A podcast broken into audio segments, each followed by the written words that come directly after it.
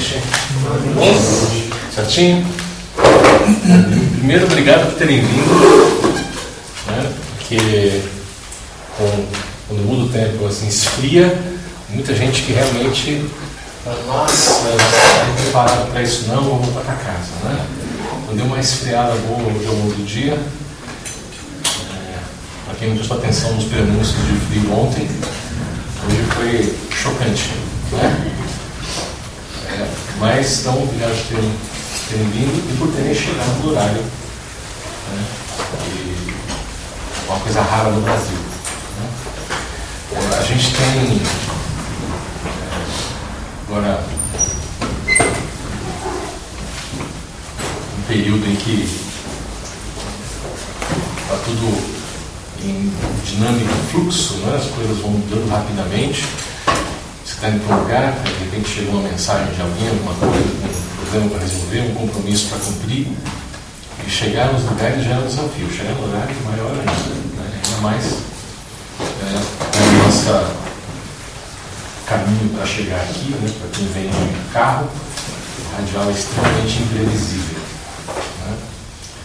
Ah, então, hoje a nossa conversa é ainda um tema estamos falando sobre, além de 2020, a gente está tentando falar um pouquinho sobre essas conexões entre o que é a espiritualidade, a nossa sensibilidade, com esse nosso, mundo atual. Como é que é ser espiritualista nesse meio tecnológico e o que, que tem por vir, o que, que nos aguarda no futuro próximo aqui, o que está acontecendo, quais são as tendências. Isso aqui não é um exercício de futurologia, mas simplesmente extrapolação é, em cima do que a gente já tem e de possibilidades que estão se abrindo para a gente no mundo. Né? É, aqui a, conversa no, no CEF tende a envolver vários assuntos. Né? Não é à toa que a gente tenta falar aqui, a gente tenta pôr um ponto de convergência entre arte, ciência filosofia e espiritualidade. Né? Isso é realmente uma proposta séria da gente. A gente tenta fazer acontecer. É, é, quando tem uma. Né, eu estou ouvindo, eu estou pensando, eu desliguei o som, pensando que tem pessoal que teve uma reunião aqui na sala pequena, eu estou ouvindo música. Eu estou vendo se a música é do nosso estilo, se esse som lá não ficou ligado. Acho que não ficou ligado não, né? Tá. É eu estou achando que a música não é muito nosso estilo, deve ser coisa de vizinho aqui por perto. Assim. É, que tem outra, né? É, de vez em quando, não sei se com o frio eles vão fazer, mas tem um pessoal que tentou expandir a perspectiva dele de negócio do outro lado da rua ali. Tem uma rotisserie que o cara resolveu transformar num karaokê bar. Né? E, lamentavelmente, né, amplificadores custam muito barato hoje em dia. Então, o cara consegue ter um ali que é incompatível com o ambiente que ele tem. Né? Então, o palco dele é o mundo.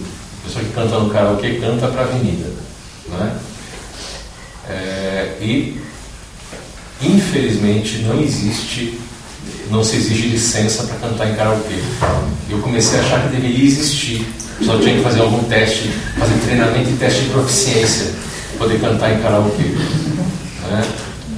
Porque tem, né, tem um adágio muito antigo que eu acho sábio demais, que é não sabe, não mexe. Se o cara não sabe cantar, não tenta. Se quer cantar no banheiro, canta sozinho, mas quer cantar em público, pelo menos aprende. E ali é, é uma tortura. Para os vizinhos, tem um lado bom e um lado ruim. O lado ruim é óbvio, é o incômodo com os caras berrando ali, é, todo mundo fora de tom, fora de ritmo, né, e com músicas fora de gosto também, porque nem todo mundo compartilha o gosto. Né. O lado bom é que não fica nem praga. Está tendo uma evasão de ratos e baratas para as vizinhas. Sério. Né? Tinha gente com infestação, falou, olha, acabou, cara. Últimas semanas, é, rato é sensível auditivamente, foi tudo embora. Eles não aguentam mais, mudaram ninho de lugar. Né? Foi. É. Bom, mas a qualquer momento vocês vão começar a escutar coisas estranhas. Gente, não é alguém sendo torturado, é alguém tentando. Tá? Já aviso antes que começar, você já sabe o que está acontecendo. Mas é, isso faz parte do nosso momento também.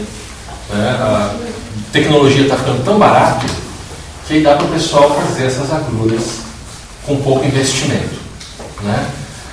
E, e tem esses livros de estilo de autoajuda, você também tem uma espécie de ajuda em business, né? autoajuda para o pequeno empresário. O cara deve ter comprado algum desses livros e falou, olha, você tem que diversificar ele encontrou esse caminho. É, paciência. Ah, mas, vamos lá. Temos ah, esse mês aqui, ficou com espação entre palestras. Eu estou dando palestra hoje, depois vou dar palestra de novo no dia 24. Tá? É, porque semana que vem a gente tem Dia dos Pais no domingo, no sábado uma outra pessoa que vai dar palestra aqui.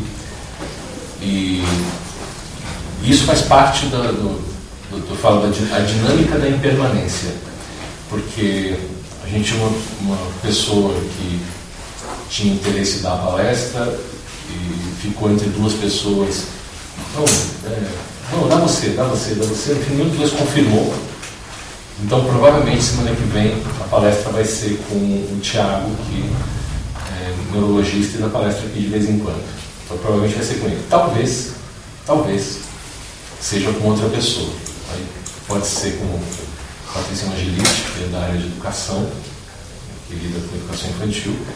Ou pode ser com o Paulo Moreira, que trabalha, estuda vários assuntos, né, mas trabalha um pouco com Enneagrama, fala um pouco sobre aspectos filosóficos de coisas também. É, então vamos, né, é, vamos ver semana que vem. Durante a semana vocês vão, para quem acompanha as redes sociais, vocês vão descobrir. No momento ainda está no, no, que eu falo que é um momento de incerteza. Né? Na física a gente fala que é superposição, você não sabe que lado que a partícula vai. Né? Ou simplesmente, para quem gosta de uma abordagem um pouco mais o momento Kinder Ovo. Você ainda não abriu o Kinder Ovo, você não sabe qual é o brinquedinho. Semana que vem ainda está oculta as nossas percepções. É, e aí na outra semana tem um curso, por isso que não tem palestra, curso é sábado e domingo. Então não dá para dar palestra à noite porque o horário um invadido. Né? Mas é sábado e domingo, é, das 10 às, às 18 nos dois dias. Não sei se lá está marcado das 9h30 às 10 acredito que lá esteja marcado das 10, né? É, eu marquei as 10 aqui, mas às vezes o pessoal coloca o horário diferente do que eu tinha sinalizado lá. Não sei, divulgação, às vezes não. Porque tem curso que é das 9h30 mesmo, tem curso que é às 10. Esse eu tinha marcado às 10. Então será sábado das 10 às 18, domingo das 10 às 18. São duas aulas. É uma carga horária suficiente para compartilhar bastante do assunto que é Interconectividade Tecno-Espiritual.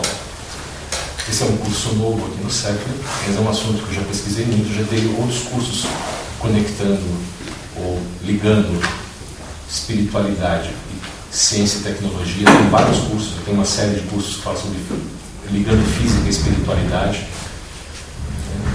É, que para mim, inclusive, é uma situação extremamente embaraçosa hoje em dia, porque na década de 90 é, eu pesquiso física desde a adolescência. Levo física muito a sério, ciência muito a sério. Venho da área de exatas. Eu me considero cético até hoje, a despeito das experiências paranormais. Eu considero que nós temos que investigar fenômenos. Há um problema com parte da ciência que, por conta dos pressupostos, a pessoa cria preconceitos ignora fenômenos. Ou força a classificação de fenômenos sem estudá-los adequadamente. Isso é má ciência, ciência ruim. Né? E muitos fenômenos que são considerados por quem é espiritualista como fenômenos espirituais são ignorados. Por serem considerados espirituais, por cientistas. E são jogados em lugar comum de coincidências sem que se faça levantamentos estatísticos para ver se é coincidência ou não, e depois investigar se há relações causais. Em não havendo relações causais, admitir que o fenômeno existe, só não se sabe por quê. Havendo então a negação do fenômeno. Se eu falo que a ciência é ruim. E eu sempre me incomodei com isso, tanto com a explicação, que eu falo que é a explicação rápida demais de espiritualistas que tudo é espírito, sabe? Qualquer interferência, qualquer mau humor, ah, tá com encosto, tá com assédio. Não, às vezes é só um hormôniozinho, às vezes a pessoa realmente está zicada naquele dia por conta própria, não precisa de interferência externa. E às vezes está tudo bem, está lá. Desencarnou uma versão do incrível Hulk e está ali na aula tentando fazer a pessoa ficar verde. Acontece também.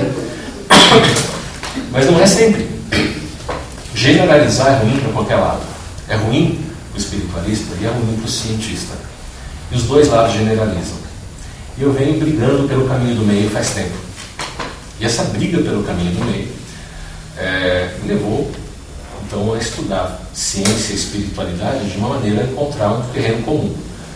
E um dos fatores de conexão dentro da, dos experimentos, além do eletromagnetismo, que muita gente já vem pesquisando desde o século XIX, desde o século, é, desde o meados do século XIX, mas que na virada do 19 para o 20 começou outra teoria que eclodiu agora com todo mundo falando de física quântica, sem saber do que se trata. Então é até, é até para mim, é até embaraçoso quando eu é, pego o meu material, eu, eu, é um material sério de pesquisa, e quando eu vou falar, não, olha, faço uma conexão entre espiritualidade e ciência, as pessoas já falam, ah você, ah, você fala de cura quântica? Não existe cura quântica. Tá? Se você considerar que tudo que envolve partícula tem um fator quântico, que quântico é só a quantização de energia com separação de camadas do, do elétron e uma característica da física quântica é que há superposição de partícula e há princípio de indeterminação, incerteza, você tem uma conexão no local. Você tem algumas coisas da física que ocorrem no universo, nas dimensões, das coisas muito pequenas, que por conta da quantização de energia, é, a gente consegue medir e calcular comportamentos estranhos, esdrúxulos. Né? Que o próprio Einstein classificou um deles como interferência assustadora à distância. Né? É, e as pessoas começam a achar que esse monte de coisas que não fazem sentido para a ciência e que muitas vezes não existem, ou você considera tudo ou nada. Né? Você tem que achar o que funciona. Você não, é, se você considerar cura quântica, tomar uma aspirina é uma cura quântica. Porque está lidando com partículas, só isso. Fora isso, não, não, não é assim que funciona. Você tem processos que podem envolver alguns fenômenos estudados pela física quântica. E isso é de doer para mim. Porque eu estou há mais de 20 anos trabalhando com isso de maneira séria, e nos últimos 10 anos, 5, 5, 5 anos para cá está pior, nos últimos 10 anos, está uma eclosão de isonome quântico em coisa espiritual de uma maneira extremamente, extremamente rude e rudimentar. Rude do meu ponto de vista, porque eu me sinto agredido pela falta de seriedade. Rudimentar porque são pessoas que não sabem nem os conceitos básicos de física, que não sabem matemática da física. Como que essas pessoas vão falar de física quântica se elas não entendem sequer os conceitos, muito menos a matemática? Não sabem o que está falando. Então está usando uma corrupção de ciência, o que é extremamente perigoso. Porque a corrupção da ciência leva a mal entendidos que fazem com que as pessoas acreditem novamente na possibilidade de uma terra plana, né? que acreditem novamente em coisas que nós descartamos faz um tempo pela medida de observação de mundo. E isso é complicado. Mas é, já montei, além desse curso de física, eu tenho os cursos que ligam física e espiritualidade, que são os cursos de física espiritual, é, eu ministrei o primeiro em meados da década de 90 ali. É, mas já estudava isso muito antes. A gente tem, tem um curso falando sobre é, tecnologia e espiritualidade de outras maneiras. Dessa vez eu resolvi fazer, porque eu fiz assim, origens de ciência, origens da ciência e tecnologia embrenhada com a nossa história. Dessa vez eu não vou fazer esse caminho histórico.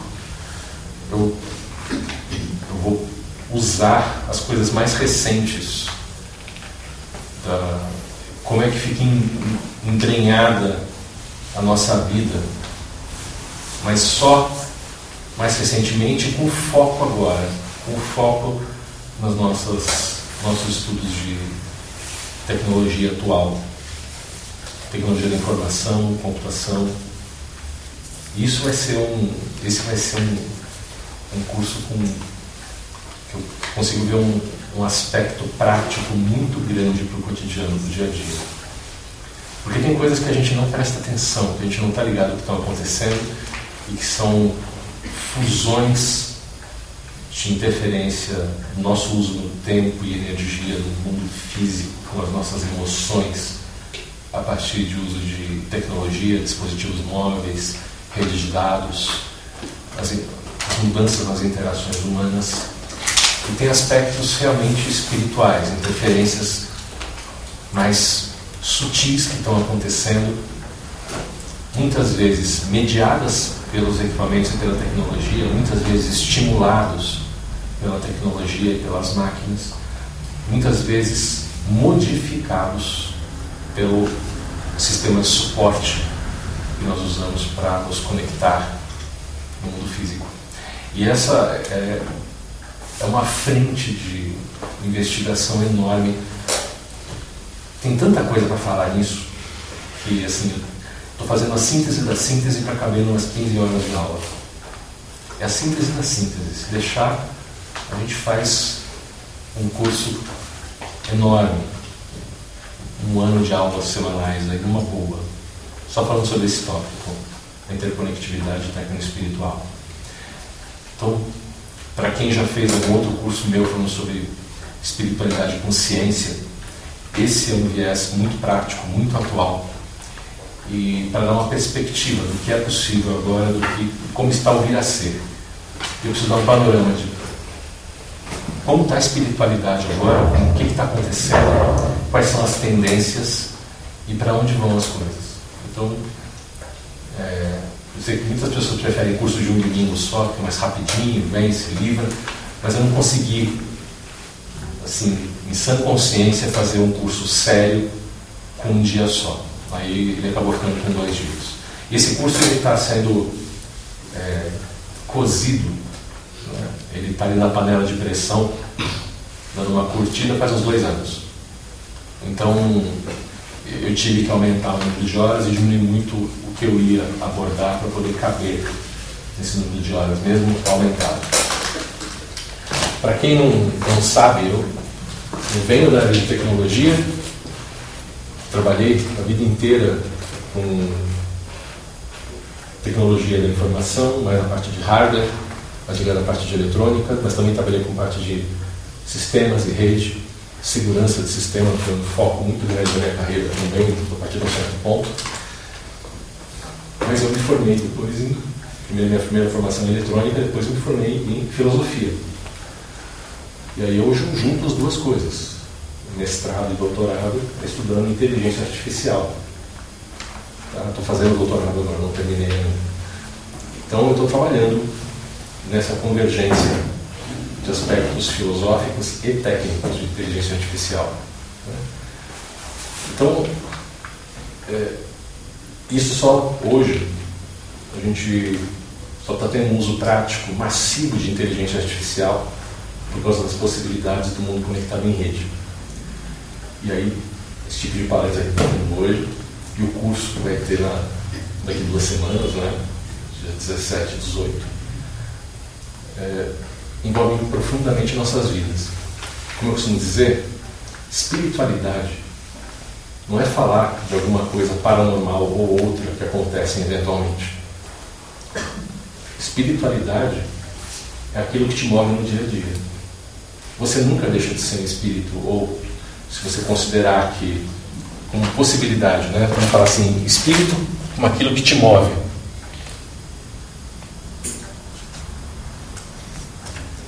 Eu falei, minha postura cética leva a sempre lembrar quem me ouve que eu não tenho garantias de que exista vida fora da matéria. Não tenho garantia nenhuma. Eu tenho experiências fora do corpo, eu tenho uma experiência paranormal corrente que eu faço a partir da minha vontade de exercícios que é classificada como clarividência. Eu enxergar coisas que os outros não enxergam pode ser também, para quem é da área de psiquiatria, esquizofrenia. Né?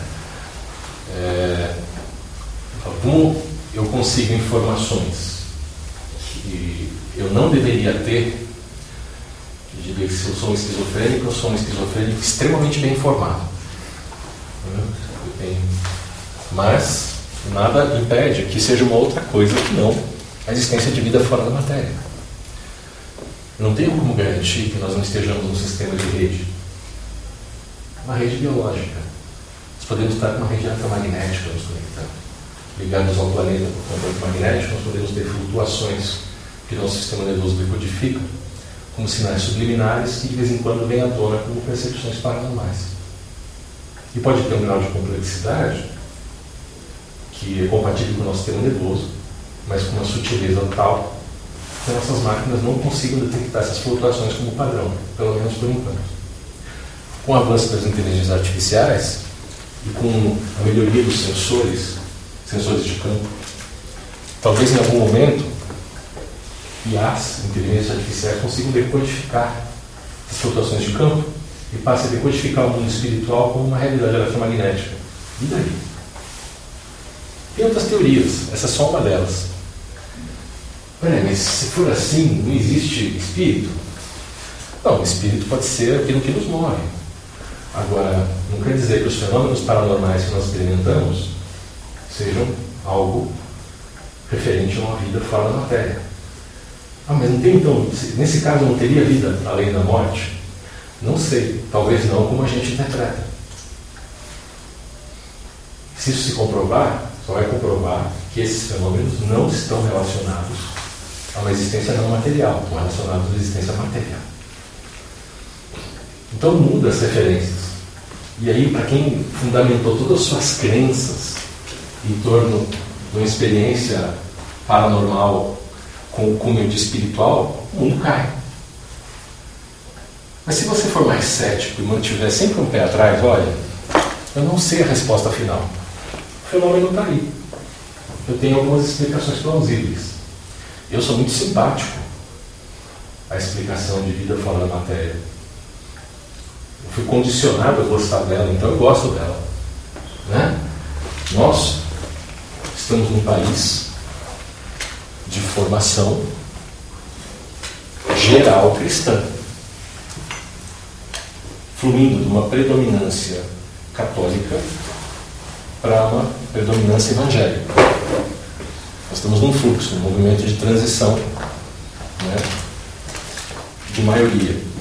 Né, no, na curva de conversão atual, estamos perto de passar para uma maioria de evangélicos. Mas a questão do mesmo jeito. Né?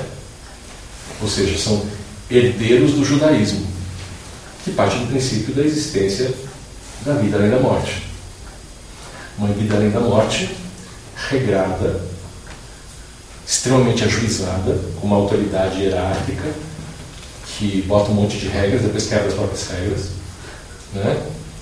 É, e aí você tem um movimento da transformação, uma reforma, você tem outra reforma, você tem uma contra-reforma, depois. Bom, é, nessas mudanças, você tem um conjunto de valores que as pessoas acreditam numa alma mortal, acreditam numa espécie de paraíso, acreditam numa espécie de inferno ou purgatório. Para quem foi para a derivação mais antiga judaica, que fala de reencarnação, tem um período era mais comum saber, inclusive no começo do próprio catolicismo, a encarnação era normal, ela foi mudada por uma questão de impostos no século V.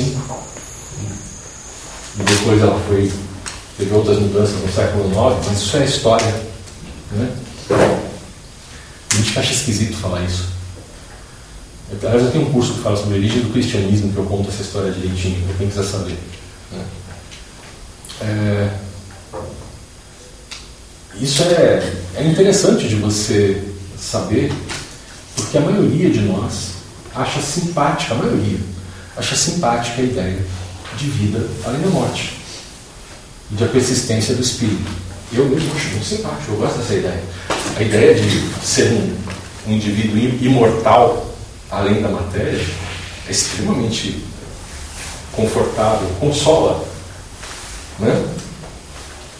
Mas ao mesmo tempo, em algum grau, todo mundo tem dúvida. Porque as pessoas têm medo de morrer. Em algum grau, você tem dúvida se vai continuar. Ah, mas o que é que tem depois? Pois é, isso é muito saudável. Não é saudável ter medo. É saudável perguntar. E tem gente que tem medo, inclusive, de em haver vida depois, qual o esquema? né? Que é aquele, aquele papo de Satanás é sério mesmo? Vou ficar lá no meio da fogueira queimando, vou ficar sofrendo, vou me acorrentar na lama. Como é que é o esquema aí? Né? Já tem gente querendo fazer esquema com esquema. Que denota a justificação da preocupação. Né? Por que a pessoa está preocupada? Tem motivo. É, mas se a gente olhar com tranquilidade para isso, e falar, olha, não sei qual é a explicação.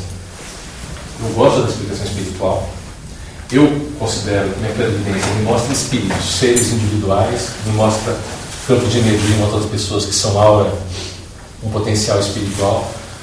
E eu gosto da ideia, eu prefiro e eu argumento em torno do, da proposta de que nós somos indivíduos que migramos de corpo para corpo. Mas pode ser que não funcione assim. Pode ser que similaridades genéticas acessem uma memória coletiva que flutua num campo ou num campo de dados possa ser uma conexão não local, um modelo de Penrose muito interessante, ou que é um, um físico que lançou essa ideia na década de 80 de que os fenômenos espirituais poderiam ser explicados por conexões não locais entre sistemas nervosos, entre cérebros, por causa da comunalidade de partilharmos as mesmas partículas que vêm do Big Bang. Portanto, algumas delas com pareamento, que ele chama de interação de Bell, uma conexão não local. E que todos nós partilharíamos de algum nível de troca de dados alguns se manifestando como telepatia, outros como percepção paranormal, e outros com menos coincidências no sistema nervoso não teriam essa sensibilidade. Tudo seria uma espécie de sorteio cósmico. Interessante, né? Interessante. Então são modelos, são modelos. E eu considero todos eles válidos. O fato de eu gostar mais de um não faz com que ele seja o mais provável. Só faz com que ele seja o que eu gosto mais. E aí eu uso ele como modelo para explicar as coisas. Então eu falo de espiritualidade, mas eu sempre tenho que alertar que eu sou cético. A minha postura cética é de questionar a explicação única. Para mim não tem explicação única. Para mim a gente tem um monte de explicações e a gente elege aquela que é mais simpática. Tá? Mas, se eu tenho uma experiência fora do corpo, tem outras explicações para isso. A que eu mais gosto é que eu, como espírito, saio do corpo e estou na cama. Mas pode ser que o meu sistema nervoso esteja acessando simplesmente um ambiente externo e criando uma, uma reconstrução, um despertar de toda uma, uma série de comunicações que ocorreram localmente, seja por campo eletromagnético, seja por é, interferência não local nessa no teoria de Bell, segundo a explicação do Penrose. Inclusive é interessante que comentei na semana passada, muita gente foi contra essa explicação do Penrose, falando que não era viável ter uma manifestação macroscópica desse fenômeno que ocorre na escala é, das partículas e das, das partículas subatômicas. Né? E não tem como isso ter uma, um fenômeno de escala grande. Mas em 2014, aliás, uma proposta feita em 2010 para contrapor um, um crítico de 2000, o cara montou em 2010 um modelo e começou a montar um experimento. Em 2014 ele demonstrou que sim, há fenômenos de conexão não local interferindo no sistema nervoso de organismos vivos. O cara conseguiu fazer uma demonstração e repetiu isso já uma, um bom número de vezes. Então é interessante a gente ter essa referência. É? É... Então, isso dá uma, uma dúvida boa. Ou o fenômeno do Penrose está acontecendo, ou está acontecendo comunicação espiritual e você está medindo dentro do, do escopo do experimento do Penrose. Mas não é eletromagnético, porque ele é mais rápido do que a luz. Então isso é interessante. Só para a gente ter essa. Né? Alguma coisa está acontecendo. O fenômeno paranormal não pode ser negado. Da mesma maneira, o mundo que a gente vive hoje, com tecnologia, não pode ser negado. Do ponto de vista espiritual, isso é uma coisa que eu vou falar um pouco melhor no curso, é como se nós estivéssemos construindo no mundo físico capacidades espirituais, capacidades que a gente até pouco tempo consideraria paranormais.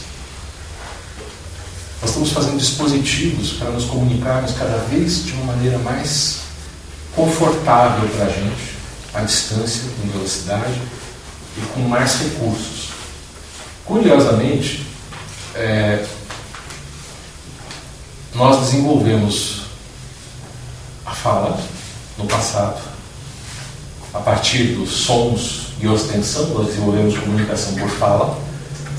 E muito depois a gente começou a fazer registros gráficos, pinturas nas cavernas, parece que apareceu depois da fala, mas apareceu depois a escrita. E a escrita é uma coisa muito interessante, porque a escrita fixa as coisas. Assim como a pintura fixa. Você grava fenômenos, você grava eventos. E a escrita ela fixa coisas também e você pode passar informação de uma geração para outra de uma maneira mais estável. Ah, Alega-se que a formação de cultura como nós reconhecemos só foi possível a partir da escrita. Que a cultura sem escrita ela é muito dinâmica, ela é muito transicional. É? Você depende da memorização muitas vezes de versos e cantos. Curioso é que a eficiência da fala, na dinâmica, no diálogo, ela é muito maior do que você trocar escrita. Mas não por quê? As pessoas tinham que escrever cartas. Não dá para você fazer uma pergunta né, com o tempo da carta no correio. Ainda mais quando o correio era, por exemplo, navio e mula. Né, grandes distâncias com navio distâncias um pouco menores por mula e o bem pertinho a pé. Né? Você mandar uma carta para alguém podia demorar mais de um ano para chegar. Você não mandava um negócio falar, e aí? Você tinha que fazer um compêndio de pensamentos, ideias, necessidades, contar algo, ter narrativa. A conexão entre as pessoas foi mudando com a tecnologia. Na última palestra eu falei sobre os processos que foram sendo transformados. Como é que foi o telégrafo, a significância do telégrafo. Você tem uma coisa rápida, muito mais rápida do que a carta normal. E a partir da tecnologia do telégrafo apareceu o telefone, você poder falar e ouvir à distância. E em cima da tecnologia do telefone, a gente foi desenvolvendo comunicação bidirecional e paralelamente a isso aparece a comunicação unidirecional, por causa do custo envolvido, comunicação por rádio, quando você tem um sistema de transmissão em massa, né? que a gente até usa a palavra em inglês até hoje, fala broadcast, que é você é, emitir algo fixo em escala larga, ampla. Né? Curiosamente, cast é moldar né, molde, moldar. é uma coisa que sai pronta da antena, não é dinâmica. Alguém transmite, fala aqui, é transmitida a mesma coisa à distância por rádio. Né? E a gente tem então essa, esse primeiro momento. Você tem o telefone que é bidirecional, ligado por fio, e a conexão um a um. E você tem a conexão em massa do rádio, você transmite de um ponto para muitos, mas não tem um caminho de volta. Quando você tem um caminho de volta, que são os rádios intercomunicadores, né, que eles são chamados de transceptores, né, os rádios transceptores são ponto a ponto também. Às vezes tem um pouco mais, mas geralmente você tem poucas pessoas transmitindo e recebendo. São aqueles rádios que a gente chama hoje de walk-talking, né? são os rádios transceptores. E só foi possível depois da tecnologia do transistor. Na tecnologia da válvula você tinha transceptores em alguns contextos, equipamentos enormes. Quando você tinha, por exemplo, no campo, na época da Segunda Guerra Mundial, a comunicação de rádio eram. Os caras levavam umas malas enormes com as baterias ridiculamente grandes. Ah, quando a gente vai, né, vai falar sobre essa, essa evolução da tecnologia, pegar o recente cheio e falar, hoje, para a gente é super rápido mandar mensagem de texto. A gente prefere, isso é muito interessante, a mensagem de texto, não porque ela é mais prática do que conversar com alguém ao telefone. Não é do que falar. Porque ela dá para a gente controle. Controle do tempo. Você responde quando você quer. Você lê a resposta quando você quer. O telefone meio que te prende da outra pessoa. Então a mensagem de texto ela virou liberdade. Como era a carta antigamente, as pessoas respondiam a carta quando queriam. Ela recebia uma carta e respondeu quando tinha vontade. O telefonema não. O telefone toca, se você atende, começa a falar. A etiqueta social te obriga a ter uma relação de fala com o interlocutor. A gente optou por isso. E aí, como a gente queria para a do falar, acabou aparecendo a possibilidade de colocar mensagens de áudio junto. Aí você grava pedaços, manda texto em pedaços. Mas aí fica uma narrativa. E aí você cria também um misto híbrido. As redes sociais dão a possibilidade de você fazer uma espécie de broadcast com retorno. Você fala para muitos, mas qualquer um dos muitos pode falar de volta. E às vezes o que está falando de volta, ele também está fazendo um broadcast, porque ele está falando para muitos enquanto fala com você. Então fica uma espécie de berração pública. À distância. Não é? É que nem duas pessoas conversando numa festa, mas em vez de estar perto falando baixinho, elas estão berrando uma com a outra, cada uma de um lado, e todo mundo no meio ouvindo e conversando outras coisas ao mesmo tempo. Então nós criamos um papo de louco. E a gente curte. E aí, para facilitar, a gente voltou, a gente voltou ao rupestre. A gente voltou, voltou ao intermediário, ao começo da escrita. A gente voltou a escrever com ícone. Mas o curioso, né, o interessante, que tudo isso é mediado pelas máquinas e equipamentos. Tudo isso está funcionando com redes de dados. E a gente está criando tecnologias cada vez mais complexas para darem conta da comunicação e darem conta do suporte. Então hoje, eu tenho que ter uma tecnologia que dá conta de armazenar dados, de transmitir dados. Eu preciso de uma tecnologia de servidor, eu preciso de transmissores, retransmissores. Nós temos que ter uma tecnologia em tudo. Então é muito curioso, porque hoje você tem, ah, você tem os, os smart devices dispositivos que em português estão fazendo como inteligentes, na verdade eles são espertos. Né? Esses dispositivos com alguma esperteza tecnológica. Né? Tem coisas que são bem básicas, mas tem coisas que são bem complexas. Então está, nós estamos pondo tecnologia para caramba nas coisas. Então, ah, não é só. Isso aqui não é. A gente fala, a gente chama isso daqui de smartphone, tá? Mas o que, que é isso? Faz um tempo que isso aqui não é mais um telefone. Isso aqui é um computador que também te dá a oportunidade de falar. e ouvir ao mesmo tempo uma conexão on, que não é o uso primordial. Você usa muito menos como telefone do que como todo o resto. Então é uma mera cortesia ainda falar que isso é um telefone celular. Né? É uma mera questão de tradição. Isso é um dispositivo de computação móvel e interação com rede de dados. E as coisas estão ficando mais inteligentes. A inteligência é coletiva. Como é coletiva?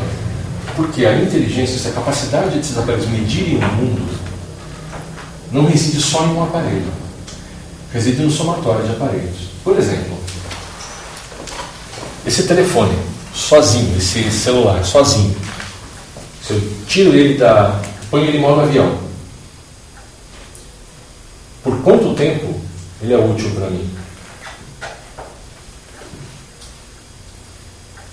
E em que? a utilidade dele e as respostas inteligentes desse aparelho não estão no aparelho. O aparelho é uma interface, ele é um veículo de acesso, é um meio. Em modo avião, ele não vai me dar respostas a respeito do mundo. Ele pode me dar a temperatura do local, ele falar onde eu estou, com coordenadas. Dependendo do que eu já, estive, já tiver nele, ele pode me dar um mapa, ele pode me dar algumas informações. Ele pode me falar sobre orientação, campo magnético, altura, aceleração, umidade. Ele tem um monte de sensores, mas tudo dentro do alcance local. Ele não vai saber me responder uma coisa que já não esteja nele. A grande utilidade é justamente poder acessar outras bases de dados. Então a inteligência é coletiva, não é singular. A inteligência dele está na interconectividade. Eu gosto de usar um GPS no meu carro, que é um GPS dedicado, uma marca chamada, né, uma marca Garmin, ou Garmin, se você preferir falar assim.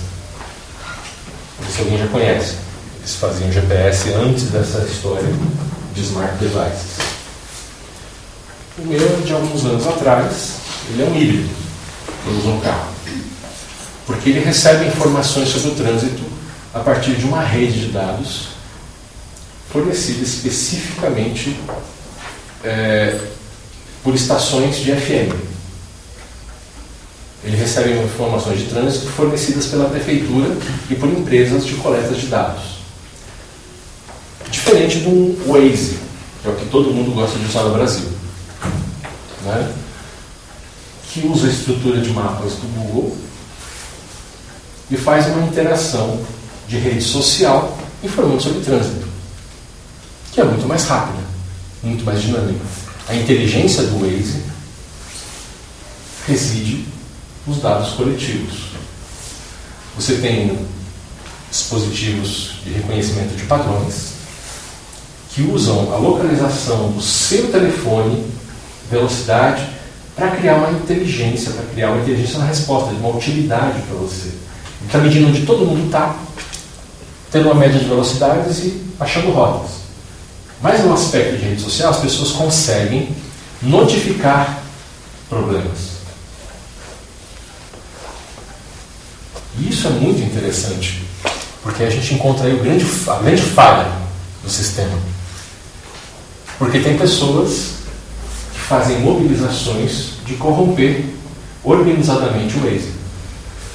Então, tem grupos de pessoas, por exemplo, é, que querem, por algum motivo, né, diminuir o trânsito numa região, começam a notificar que os acessos a essa região estão congestionados sem estar. E aí o sistema começa a indicar todo mundo para desviar o caminho. E tem grupos, tem grupos que fazem isso voluntariamente. Tem pessoas que se encontram pelas redes sociais com o intento de corromper os dados do sistema para criar oportunidades vantajosas para esse grupo menor, sem se preocupar com o todo. Então, é... você não sabia disso? Você está com uma cara surpresa? Não. Isso aí é horrível, mas é fato. É aqui no Brasil. Isso começou aqui no Brasil. Né? Começou aqui só fez um, o pessoal do Waze foi investigar de onde veio isso, começou no Brasil. Né? Eles só não sabem se foi primeiro no Rio e em São Paulo, que apareceu quase junto. Né? Não entendi. Nem eu. Nem eu. Tá? A Siri gosta de responder minha voz, gente. Se vocês conseguirem desligar a, a Siri, é, ela, ela, ela tem o hábito. Hã? Inteligência artificial. Pois é. Muito, é, e, e é um dispositivo muito mais honesto, né? nesse caso não entendi, nem eu entendi. Então, é muito, isso é o lado divertido da tecnologia. Né? Aqui. Então, essa, é, essa é uma das características curiosas de você, olha, o que, que eu vou levar em consideração? Os dados das pessoas fluindo por ali, fisicamente, o levantamento de satélite e o fluxo de dados, ou eu vou levar mais em consideração as opiniões dos usuários? Eu vou confiar mais nos algoritmos que eu escrevi para detectar fluxo,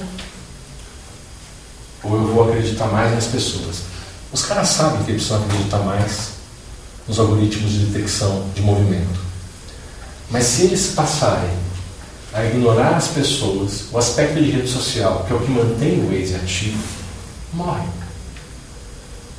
As pessoas precisam sentir que elas são relevantes. Elas querem ver, quando elas colocam uma observação, aquilo aparecer. Por isso que as pessoas, por exemplo, para quem já ouviu a, a Rádio Bandeirantes, é, aqui em São Paulo, as pessoas ligam para fazer, às vezes, de jornalista do trânsito.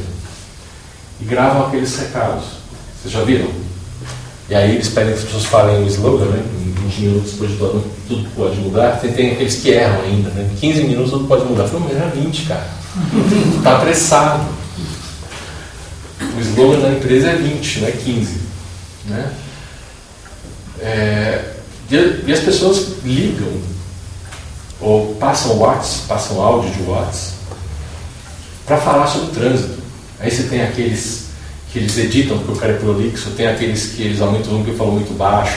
Você escuta assim os ruídos, é muito interessante, as pessoas tentando colaborar de alguma maneira. E essas pessoas são aquelas que quando estão usando o Waze fazem questão de marcar o que estão fazendo, como é que está o trânsito. Ela sente que é um papel cívico, é interessante isso, ela quer ter participação. E essa natureza de compartilhar precisa ser correspondida.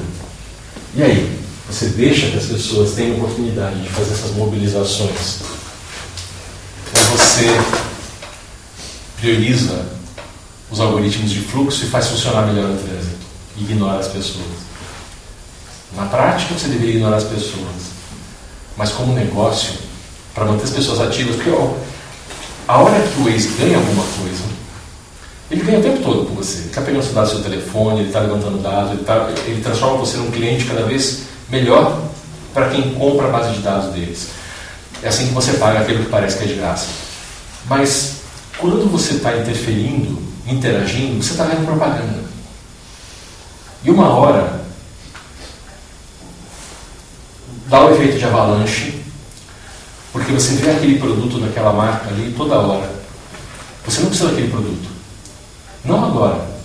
Mas a hora que você precisar de algo daquele gênero, você vai ser assim compelido inevitavelmente a preferir a marca que você viu com mais frequência. Você vai reconhecer como algo que você sempre sabia que era o que você queria, porque você viu muita propaganda daquilo. Isso é um dos efeitos de exposição, o reconhecimento. E tem gente investindo em marketing fazer isso. Fica ali, olha, você pode não comprar agora, você pode não comprar amanhã. Mas quando você for comprar, você vai comprar aquela marca que você viu com mais frequência. Então a pessoa às vezes fica investindo anos ali até começar a ter retorno. E tem retorno. Tá? Ah, aquelas coisas é, que a gente né, tem o hábito de fazer, a gente tende a manter. Algo que você nunca fez, mas que você foi exposto a, a marca você vai ter tendência a consumir. Vai virar o seu hábito. Porque, não porque você raciocinou a respeito, mas porque você foi consumidor. Consumidor de marketing. Então esses caras vão dar prioridade. Então é interessante você pensar nisso. Nós temos máquinas ficando mais complexas, nós temos estruturas funcionando com maior integração. Mas tem aspectos interessantíssimos essa coisa em rede que a gente precisa levar em consideração. E aí, focando mais no assunto da palestra de hoje. Isso está falando é um pouco é a introdução da palestra, mas esses assuntos eles são só pinçadas, como está na moda falar, pílulas, que eu fui emendando uma na outra, do que a gente vai falar no curso, dias 17 e 18. Mas essa tecnologia, a maneira de interconectar as coisas, a gente está fazendo algo parecido com o que a gente conhece que funciona.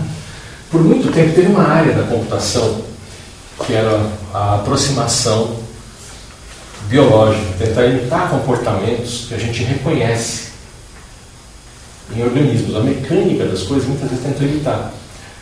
Quando não dá certo, só tenta, tenta outros, outras soluções. Porque a natureza teve milhões de anos para desenvolver certos sistemas e nós estamos tentando fazer uma coisa desenvolvida em, algumas, em alguns anos ou décadas. Né? Por exemplo, o pessoal tentou fazer voo de algo mais pesado do que o ar imitando pássaro. Não deu certo. A gente teve que fazer uma outra coisa. Embora o desenho do avião seja algo meio que tem alguns elementos de pássaro, a propulsão não é bater asa. Mas foi tentado bater asa. Muito tempo, muita gente. Tá? Desde o mito do Ícaro. Né? A gente fala sobre o voo mais, de objetos mais pesados do que o ar, com bater de asas. Ironicamente, é, nós alcançamos o ponto tecnológico nessa, nessa década em que nós conseguimos fazer objetos mais pesados que o ar com voo controlado batendo asa. Né? Um processo de decolagem e pouso autossustentável. Já tinha coisa que batia asa no brinquedo, mas não tinha decolagem e pouso controlado. Agora tem.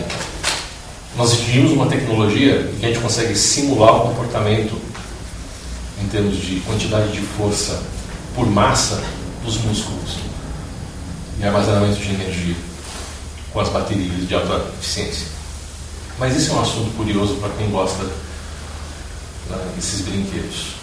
Né? Fizemos um tipo de uns morceguinhos agora que você consegue fazer voar batendo asa. Mas o curioso disso é que a gente imita muitas vezes coisas da natureza. E às vezes a gente interpreta coisas da natureza a partir daquilo que a gente tem como modelo de pensar. Nós estamos num desses impasses com o sistema de interpretação de neuro, neuro, da neurologia. Por um tempo, as pessoas estavam tentando interpretar o sistema neural como computador. E a partir de um certo ponto passaram a desenvolver então sistemas de computação imitando aquilo que se entendia do sistema neural. É uma coisa meio híbrida. O sistema de conexão multiponto dos neurônios é algo que a gente está imitando na tecnologia. Rede, rede multiponto. Tanto que a gente fala que as redes hoje, tá, tem redes de dados que tem estrutura de rede neural. A gente chama de rede neural as redes de dados, quando a gente faz multiponto. E a gente está fazendo isso em várias escalas. Nós estamos colocando, por exemplo, processamento paralelo. Nós chegamos num limite de colocar é, velocidade acelerando o computador. Nós chegamos num limite em que a gente consegue acelerar realmente o número de ciclos por segundo de um computador. Nós não conseguimos fazer a tecnologia oscilar mais depressa do que um certo ponto. Parou. E aí, qual, qual tem sido a solução? Já faz anos que está assim. A gente vai aumentando a quantidade de núcleos. Tanto que se você for olhar a propaganda do, dos computadores, você tem a quantidade de núcleos e a quantidade de linhas de processamento, que são threads. Você tem hoje computadores aí. Normalmente, meu telefone tem oito processadores principais, mais oito processadores gráficos, quatro especializados em mostrar imagem, quatro especializados em processar gráficos 3D e memória. Tem 16 processadores de computador dentro do meu telefone. Dez anos atrás tinha um. E ele funcionava bem abaixo do limite de frequência que, até, que o cristal de silício consegue oscilar. Chegou num ponto que não tem mais para onde acelerar. Você não consegue nem fazer os chips ficarem menores, porque você tem um limite de quanto você consegue fazer radiação passar para gravar ali a, placa. É que isso é uma coisa que demora para explicar. Mas tem vários limites físicos para acelerar mais do que isso. E aí como é que você faz? Você começa a processar em paralelo, que é algo que o cérebro da gente faz faz tempo. Fazer mais, várias coisas ao mesmo tempo. Dividir tarefa.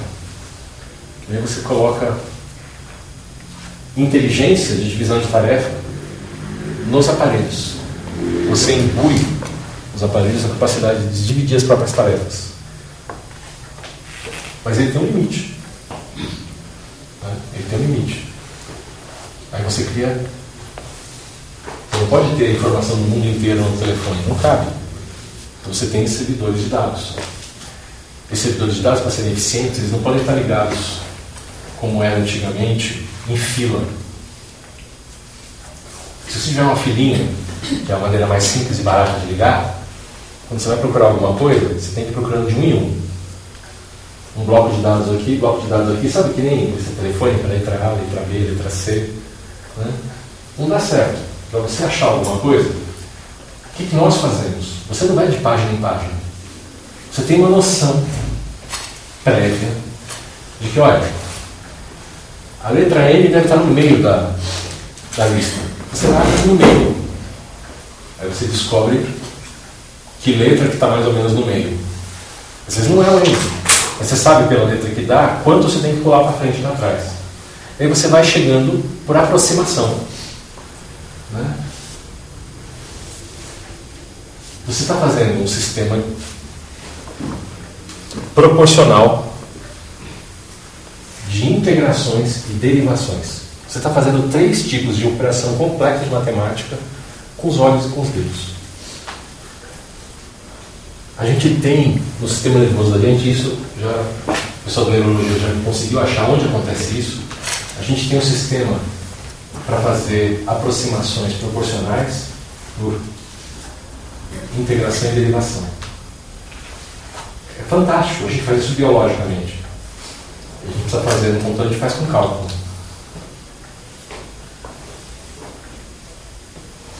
O interessante é que a gente foi criando um sistema de rede a gente tenta copiar como a gente funciona. Teve um cara um tempo atrás, um neurologista, que sacou que nossa memória é redundante. O Carl Pribam. Ele lançou um livro chamado né, A Mente Holográfica,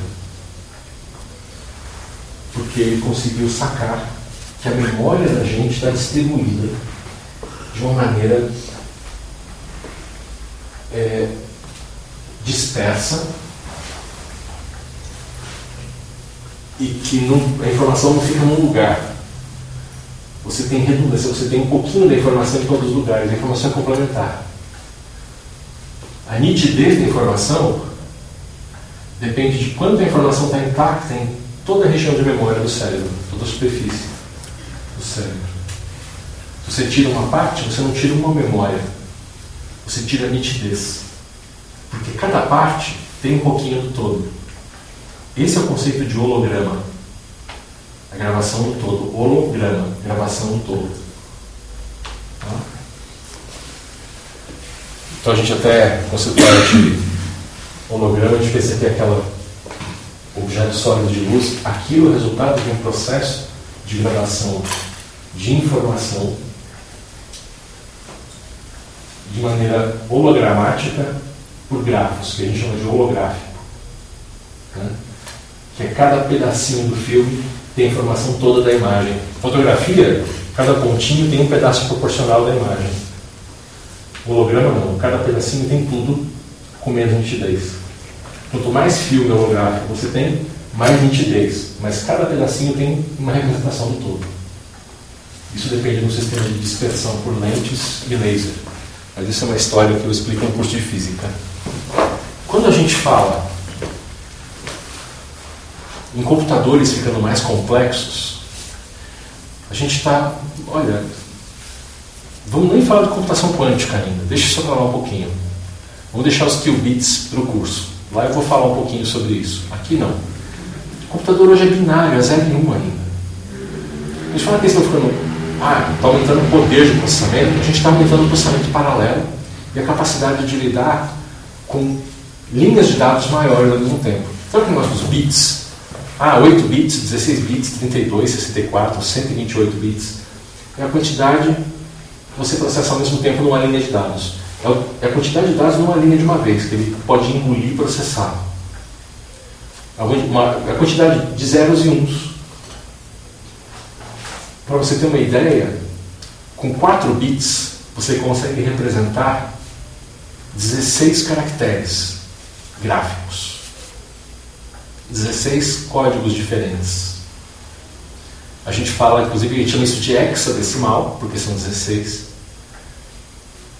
que vai de 0 até F, que é de 0 a 15.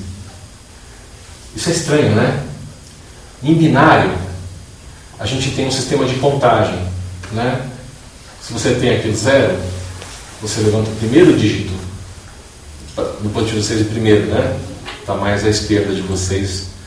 Um, dois, três, quatro, cinco. Cada um tem uma valência. Essa é a primeira posição. Vale um, essa vale dois, essa vale quatro e essa vale oito. Se aqui é zero, tudo para cima, um mais dois, três, mais quatro, sete, mais oito, quinze. De 0 a 15 são 16 posições. Então vai de 0 a 9. E o 10 eu chamo de A, o 11 de B, o 12 de C, 13 de D, 14 de E, 15 de F. De 0 a F. Estranho falar isso, né? Isso aqui é o que a gente chama de hexadecimal, é a base, 4 bits. Para você fazer para caber, por exemplo, as letras do alfabeto, você precisa ter mais que 4. Você precisa ter mais que 16, ter só 16 letras. Só que isso não, não adianta colocar mais um, que vai dobrar para 32. E aí dá conta do alfabeto, mas aí não dá todos os números. Tem que dar alfabeto, tem que ter o alfabeto maiúsculo e minúsculo, porque são coisas diferentes. Tem que ter os números, tem que ter os acentos, tem que ter os sinais. E aí o pessoal chegou à conclusão que precisa de 7 bits. Mas o processador trabalha com potências de 2. E a próxima potência de 2 é 8. Então a gente tem o primeiro computador de 8 bits. Os primeiros, na verdade, eram 4. E aí, para processar uma coisa, você usava dois pacotinhos de informação para fazer uma letra. Mas no começo era só número. Não tinha letra. Então a gente fazia só conta, era praticamente calculadora. A calculadora tem de 4 bits. Os primeiros, na verdade, eram 3, era ridículo. Mas é legal a gente saber, olha que coisa curiosa. Então, essa história de 8 bits era isso. Só que para programa, você tem que ter mais comandos do que com 16 bits você tem 256 possibilidades. Se você tiver mais que isso em comandos, em instruções dentro de um processador de computador, não cabe. E aí começou a aparecer os sistemas que trabalhavam com 16 bits.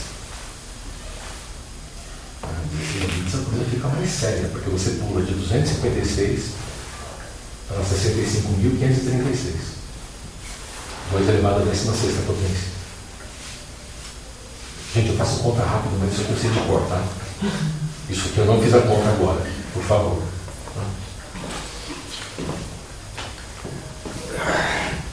Por que, eu estou falando nisso? Porque nós estamos hoje operando com computadores em casa de 64 bits placas de gráficas. Sabe essa história de criptomoeda?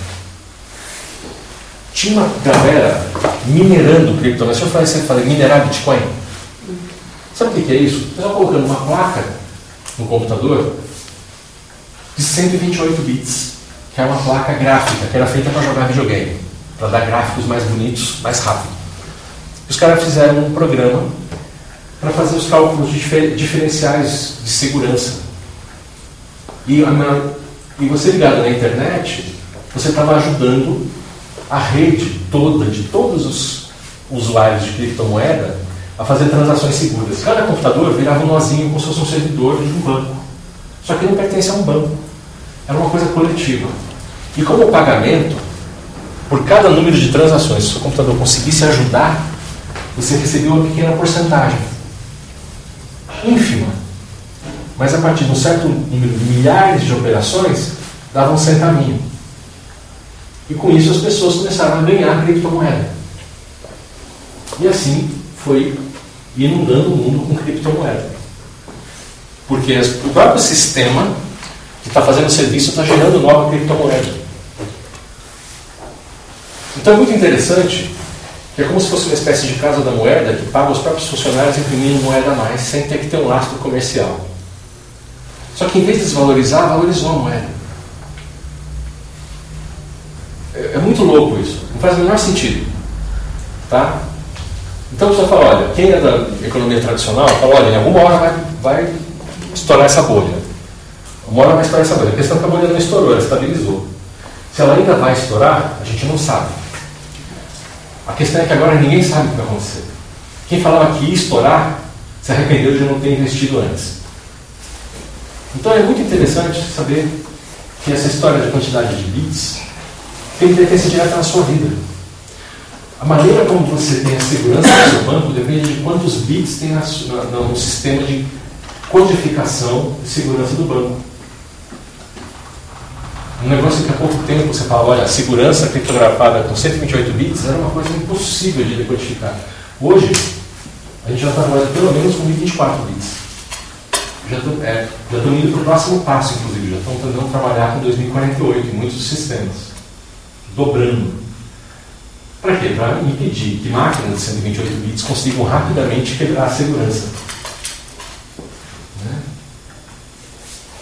E a hora que saiu o tal do computador quântico, que vai fazer muito mais depressa, aí a coisa muda muito mais, porque você consegue com os qubits também com superposição, se você consegue com 4 qubits, que eles só, 4 qubits só contam até 16, de 0 a 15. Mas qualquer resposta que ele dá de 0 a 15, ele consegue dar uma resposta que te dá um número que seria o resultado de horas, dias, meses de computação no sistema tradicional. Porque ele te dá em um ciclo. Em uma fração de segundo. Isso quebra a perna. Então o cara que codificou a segurança para pôr sua senha segura, que parece aquele cadeadinho quando você está navegando e tal, o cara fez um negócio com engenharia lá para ah, fazer, tem que mandar o dado, receber o dado, decodificar. Se alguém for tentar fazer isso na força bruta, tem que fazer é, 68 bilhões de cálculos. Aquele computador tem que fazer 15 cálculos. A quebrar 100 em um segundo. E isso é, é, esse é o perigo e ao mesmo tempo a vantagem. Porque se você colocar esse computador para fazer a segurança, aí só um outro maior para quebrar. Então, então, nós estamos entrando nesse momento de a tecnologia ainda, a tecnologia quântica está no nível pedra e barro fofo. Quando chegar no nível concreto, a gente conseguir pelo menos fazer um cimentinho, a gente já vai começar a ter interferência no mundo. Por enquanto está longe. Tá? Por enquanto está longe. O Google falou que esse ano lança computação quântica. Mas aí entra uma coisa muito, muito peculiar para o assunto da gente da alma.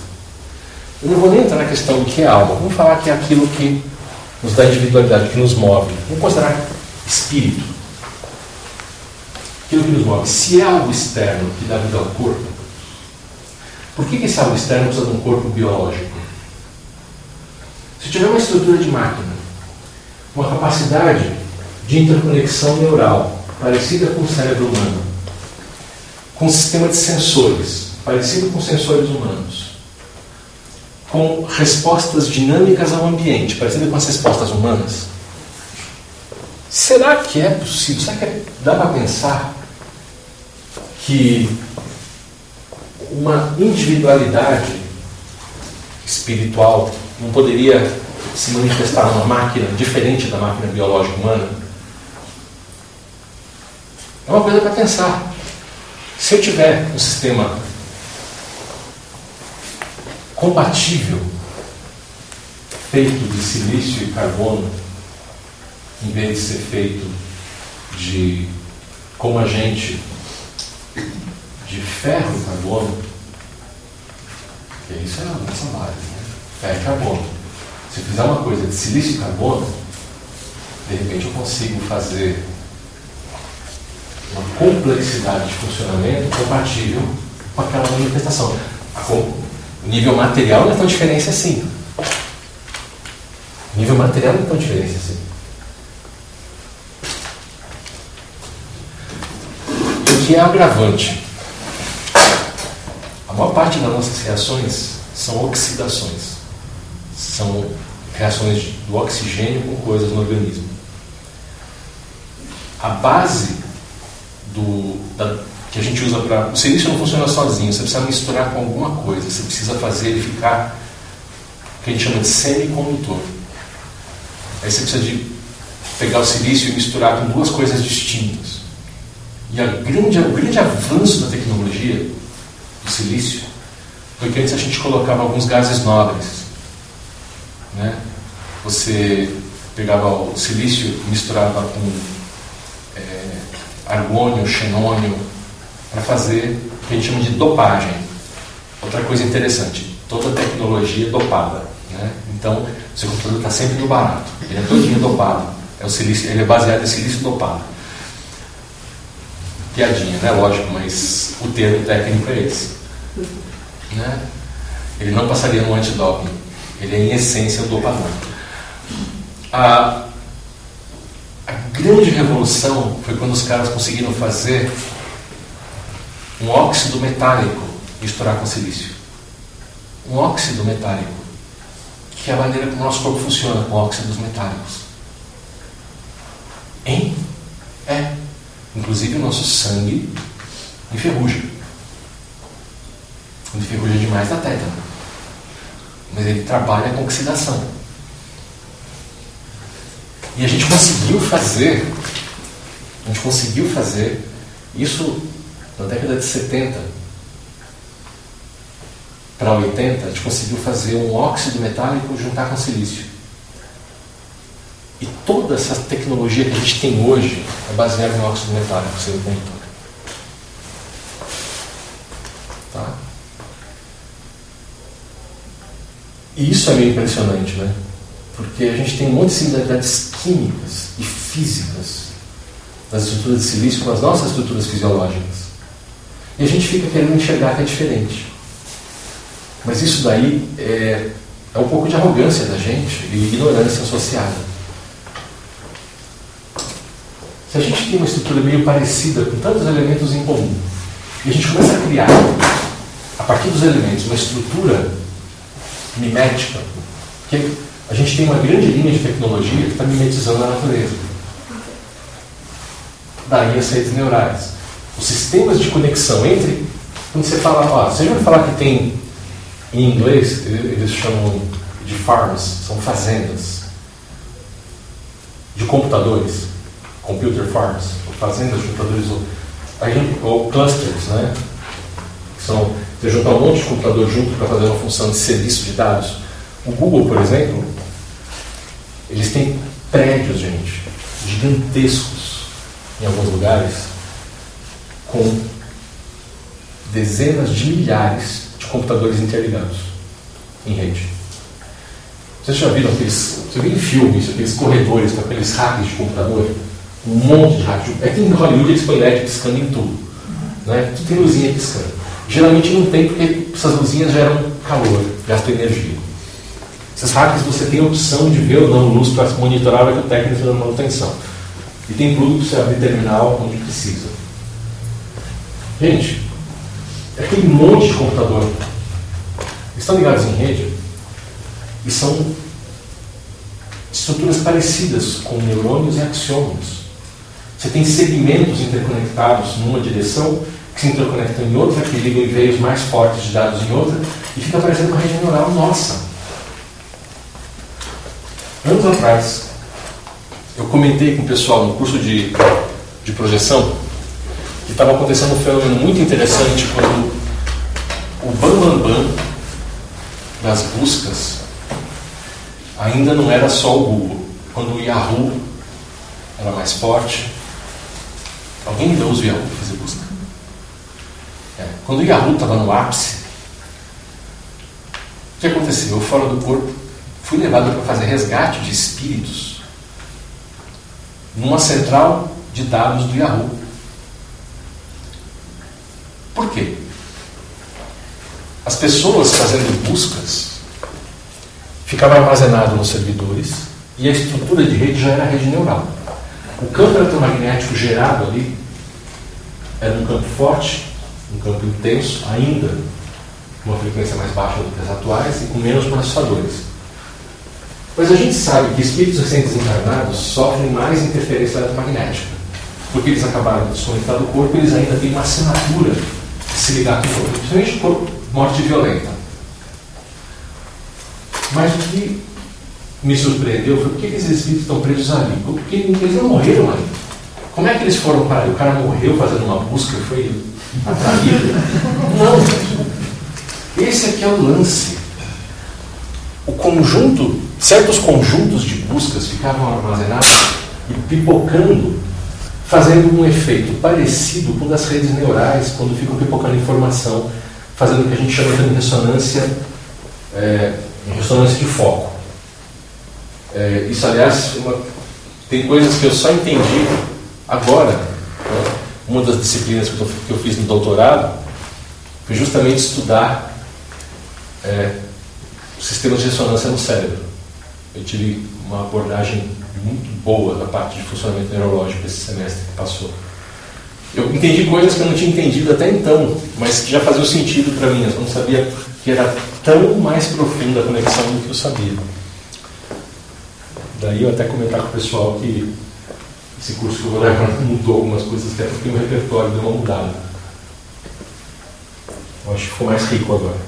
Mas o que é interessante é que cada pessoa que faz uma busca coloca na sua curiosidade outras emoções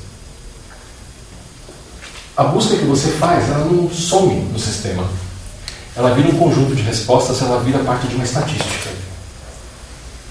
E quando você faz isso, aquilo fica impregnado com a sua memória, com o seu desejo de buscar informação e com o seu momento emocional. Quantas vezes você fez uma busca irritado com o motivo da sua irritação? Com raiva? Ou uma coisa apaixonada? Quantas vezes você fez isso? Você viu é, alguma coisa que te despertou desejo e foi pesquisar, ou alguma coisa que te irritou e foi pesquisar.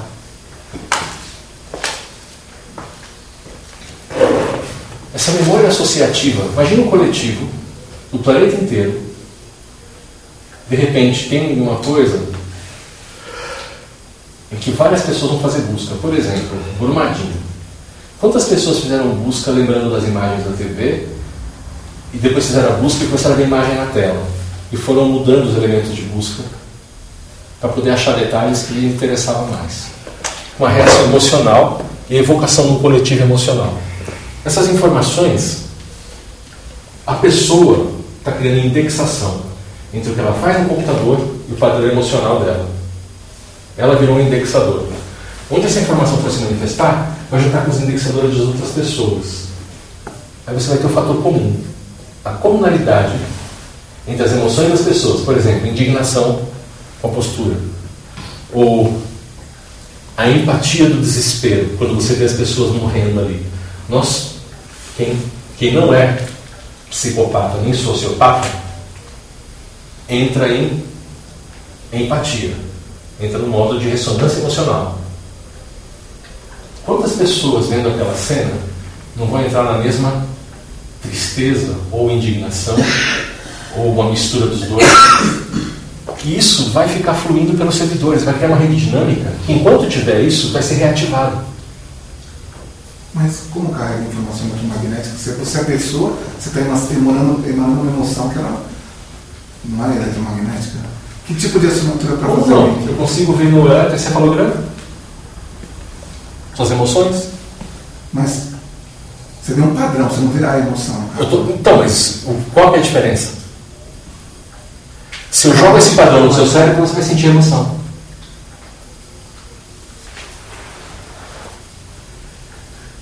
Você entendeu? Se eu jogo esse padrão eletromagnético, vai sentir emoção. Eu estou falando que o que está sendo criado é uma relação. Você está relacionando emoção, vamos considerar que a emoção tem uma origem espiritual. A reação fisiológica, que tem um padrão eletromagnético, com um conjunto de ideias, com memória. Essa memória está sendo representada no meio que tem um campo eletromagnético que não corresponde imediatamente ao meu campo emocional. Mas aquelas ideias que estão fluindo para lá, quando elas vão se juntando, vamos dizer assim, para as buscas de todos, elas vão parar no mesmo banco de dados. Elas vão convergir para a mesma rede de informação dentro da rede neural dos computadores. E vão gerar uma ressonância equivalente, que vai se conectar com a minha. E a de todo mundo. Independentemente de ser máquina, exatamente.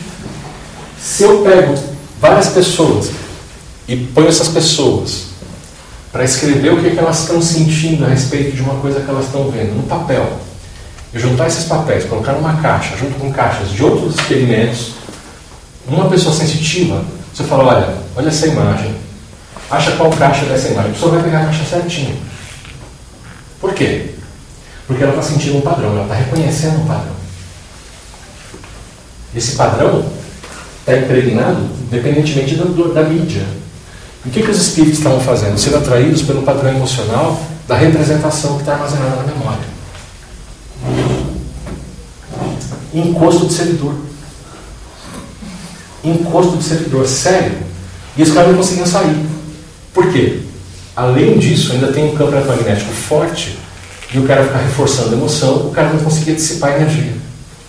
E ele tem potencial reencarnatório, porque às vezes isso acontecia com os espíritos que tiveram morte abrupta. E aí você tem aqueles espíritos lá. Tá. Pô, espírito preso. Eu comecei a resgatar espírito na época que a rua era o primeiro. Isso depois migrou para o Google, para todo mundo tem servidor. A gente tem hoje tem resgates em servidores assim. Mas a gente começou a perceber um comportamento. E a gente, eu falo, eu e os espíritos trabalham com isso, com resgate desse tipo. Começamos a ver. E tem espíritos que não estão ali simplesmente presos Estou tendo feedback. Alguns têm a ilusão de que estão interagindo. E ao ter a ilusão de estar interagindo, eles estão mudando os caminhos probabilísticos da resposta das máquinas. Provocando erros no sistema. Pequenos erros. E esses pequenos erros estão alterando as respostas que os sistemas de busca estão dando. Isso é mais ou menos parecido com o que o espírito faz quando reencarna no corpo. Mudando o comportamento físico do corpo. O corpo funciona sozinho. Por exemplo, eu como espírito, eu não tenho controle motor sobre o corpo para fazer movimentos. Não. Meu sistema nervoso faz os movimentos. Eu dou o comando para o sistema nervoso, por meio da interface com o cérebro. Eu só consigo usar o repertório que o corpo já tem. Tanto que eu tenho que esperar meu corpo aprender a falar para eu, como espírito, começar a falar. Tudo bem? É o corpo que aprende, não, não sou eu que aprendo como espírito. Isso considerando que o espírito é o modelo. Tá? O que está acontecendo nesses computadores? Os computadores estão fazendo as operações deles normalmente. Mas os sistemas de busca têm empates. Assim como as partículas em nível quântico têm superposição, em que probabilisticamente você não consegue definir se ele vai saltar ou não de órbita, se o elétron vai ou não mudar de órbita. A gente chama isso de superposição. É um empate probabilístico.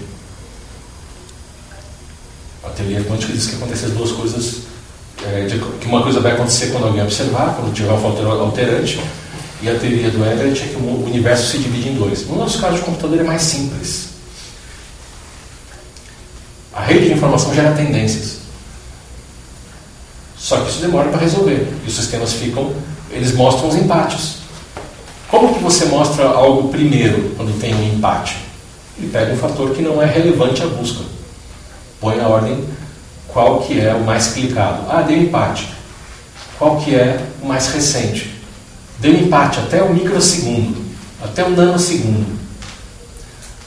Põe a ordem alfabética dos termos. Tem algoritmo de solução para tirar do empate. Mas enquanto esses algoritmos estão em andamento, o tempo todo ele está medindo a relevância de outras buscas para ver se alguma coisa muda.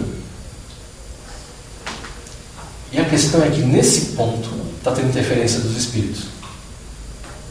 Ele está decidindo antes da resposta sair. Ele já decide.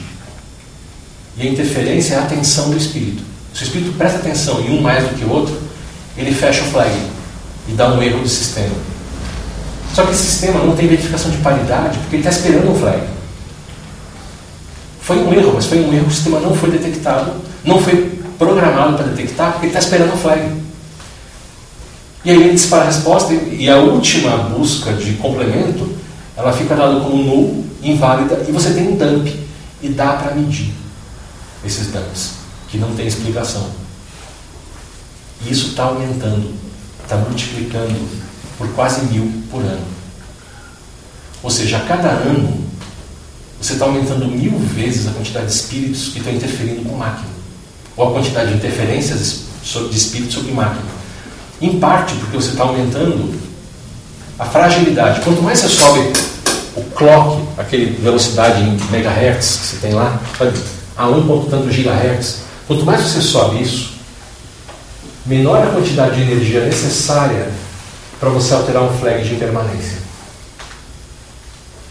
Quanto mais curto o período, menor a energia armazenada. E para ter velocidade, você também diminui a amplitude da energia. Você diminui não só a duração, como a amplitude do pulso. Ou seja, você precisa de muito menos, entre aspas, elétrons para provocar uma alteração. Hoje nós temos é, processadores que mudam de estado com uma alteração de energia equivalente a 4 fótons.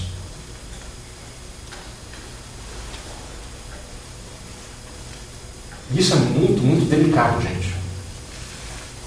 É absurdamente delicado. A gente tem. Bem, são sistemas de detecção de alta frequência, mas já existe.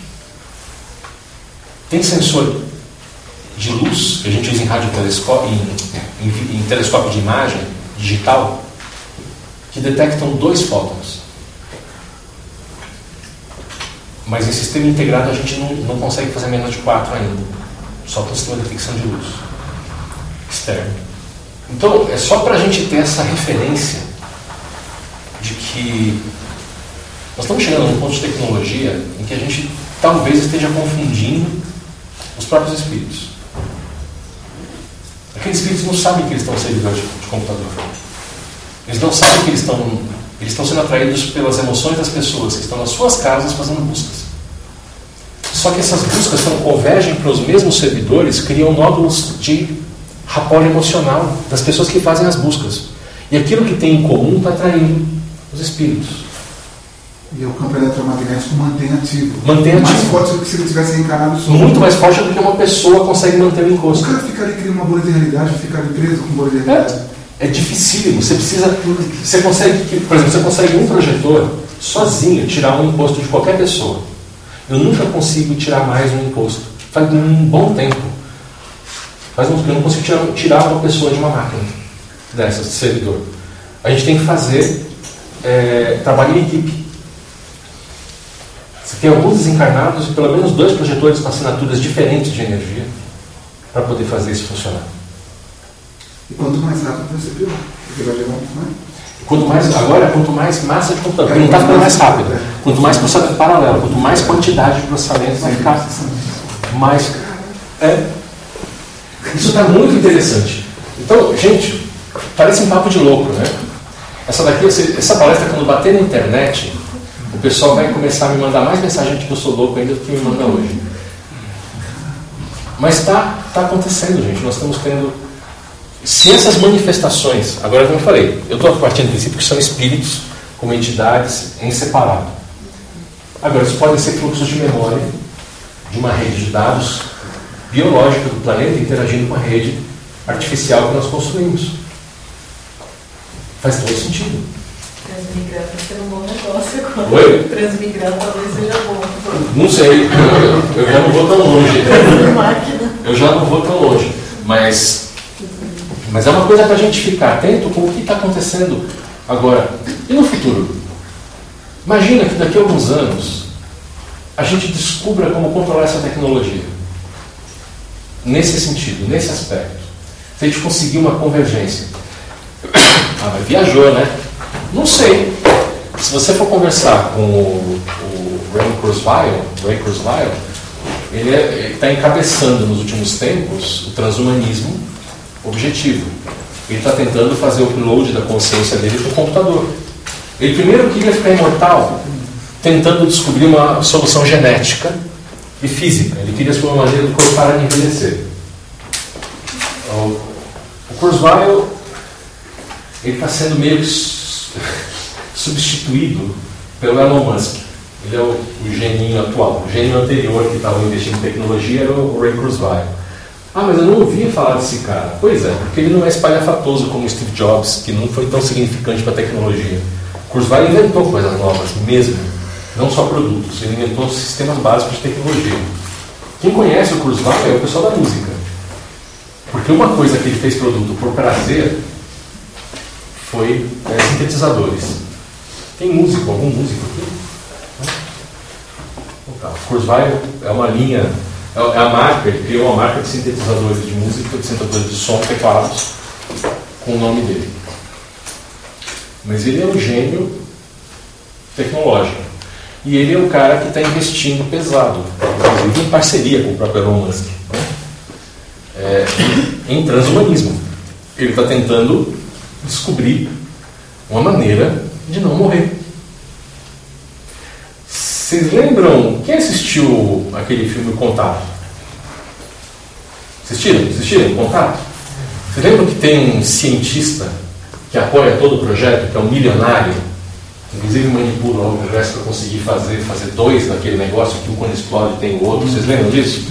E que no final aparece ele lá no espaço, na estação espacial. E quando é aqui, com a baixa gravidade e velocidade, o tempo está andando mais devagar eu estou ganhando 4 centésimos de segundo por dia de, de sobrevida. E, e a qualquer. Aquilo foi uma espécie de crítica ao Kurzweil. O Kurzweil é milionário que fica apoiando essas pesquisas, inclusive sobre coisa extraterrestre também. Ele já foi atrás dessa via, dessa via também. O que é, é muito interessante, porque ele é um cara que está impulsionando ciência e tecnologia porque ele tem medo de morrer. Filme que o cara se transferiu para dentro do computador? Tem vários.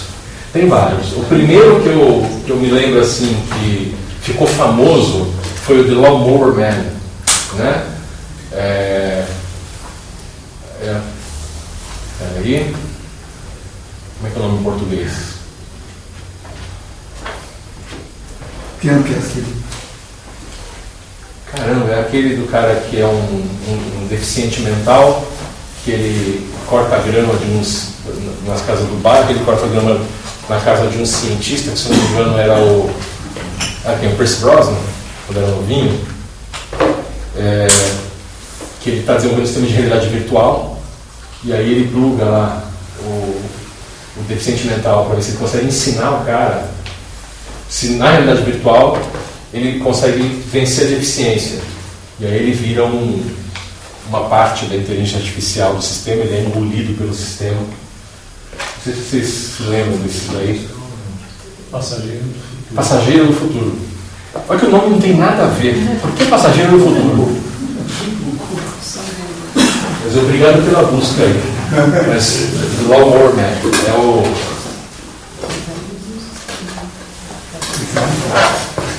Cabral, Oi. Quando você, no tema da palestra você fala pós-2020, tem a ver com esse negócio de desenvolvimento da máquina quântica ser cada vez Então, mais é, rápido? em parte, é só para dar uma noção do que é o que vem, porque é, em parte é um pouco uma piada interna para mim, porque quando eu era criança tinha um desenho animado, tinha um desenho animado que chamava Laboratório 2000, Submarino, que em inglês era Lab 2020.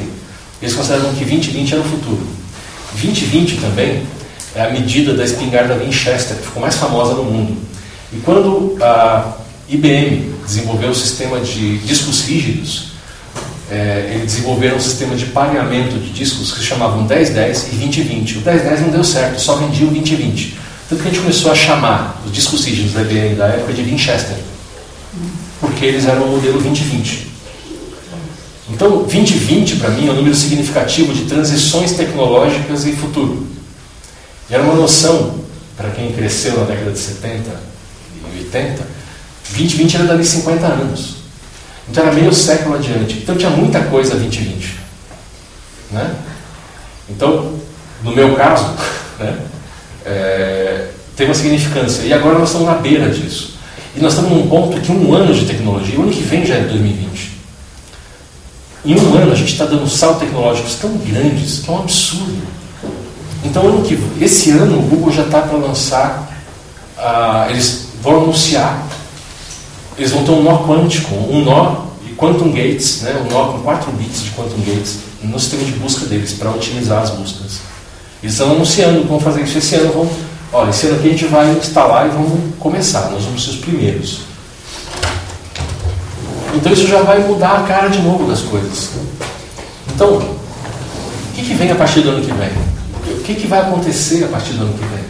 A gente não sabe, mas dá para prever que no ritmo que vai, nós vamos ter mais interferência. Primeiro, se nós estamos ficando, isso levando em consideração tal da nova realidade. Eu não vou explicar agora, quem quiser pegar, ou pega o curso ou pega uma outra palestra, mas a matéria está se utilizando progressivamente por uma questão de posicionamento de corpos de grande massa em torno do, sistema, do, do, do nosso braço da galáxia, onde o sistema solar está situado. Então nós estamos tendo uma mudança na estrutura da matéria progressiva ao longo dos anos. Nós vamos passar mais uns 800 anos, isso vai durar pelo menos mais 800 anos, com esse afrouxamento da grade gravitacional, até estabilizar. Isso torna a matéria mais volátil, quimicamente mais volátil nós estamos aumentando a densidade dos sistemas de informação e a densidade de cointerferência dos campos eletromagnéticos, que interferem sobre a matéria e sobre sistemas biológicos. Nós estamos descobrindo como controlar radiações de uma maneira mais minuciosa. Nós estamos progredindo nas interfaces homem-máquina. Nós conseguimos, nos últimos anos, desenvolver sensores pequenos e precisos o bastante para você fazer uma tiara na cabeça, fazer um eletroencefalograma com facilidade em você. Tanto que já tem sistemas de controle de biofeedback para videogames sendo vendidos para você controlar videogame com pensamento. Já tem os primeiros capacetes de biofeedback sendo vendidos. Eu brinquei com um ano passado na feira de game. O pessoal estava mostrando já. Então já tem, já está acontecendo. Né? É, o que, que vem? Se você já está fazendo isso daí, se eu conseguir reproduzir um ambiente com um pedaço de um comportamento eletromagnético fisiológico, eu posso chamar a atenção de espírito e eu posso canalizar a informação. De repente, o próximo passo da transcomunicação não é ficar usando câmera, nem rádio fora de estação, nem câmera pegando uma imagem fora do ar. De repente, vai fazer a reprodução pontual de certas regiões do sistema nervoso a partir de uma virtualização. Isso pode acontecer dentro de um campo eletromagnético representado em memória de computador. Nós estamos brigando com armazenamento é, em cristal óptico faz algum tempo. Já faz um tempo que o pessoal anuncia aqui, ó, nós estamos gravando dados em cristal. Vocês já viram isso? Só fazer anúncio, ó, não, já, esse cristal de dados, e, e o negócio não formaliza. Por quê? Por causa do custo. Você não consegue fazer um gravador leitor barato para pôr em casa. Quando o pessoal começa a fazer, desenvolve uma coisa mais barata. Nós estamos conseguindo miniaturizar a memória flash Hoje, aquele cartãozinho micro SD que você põe no telefone, já tem os modelos de, de 1 tera. Tem modelo de 1 tera, cara. Um negócio do tamanho de uma unha, do dedinho, assim. Ó. É um chip de 1 tera de memória. O chip mesmo é muito menor. Ele é um negocinho de um milímetro e meio por um milímetro e meio. O que é grande são os terminais. Você precisa de um espaço para pôr, pôr plaquinhas de metal para dar contato elétrico. Então começa a ficar. Não é economicamente viável usar essa tecnologia de cristal, por enquanto, de memória.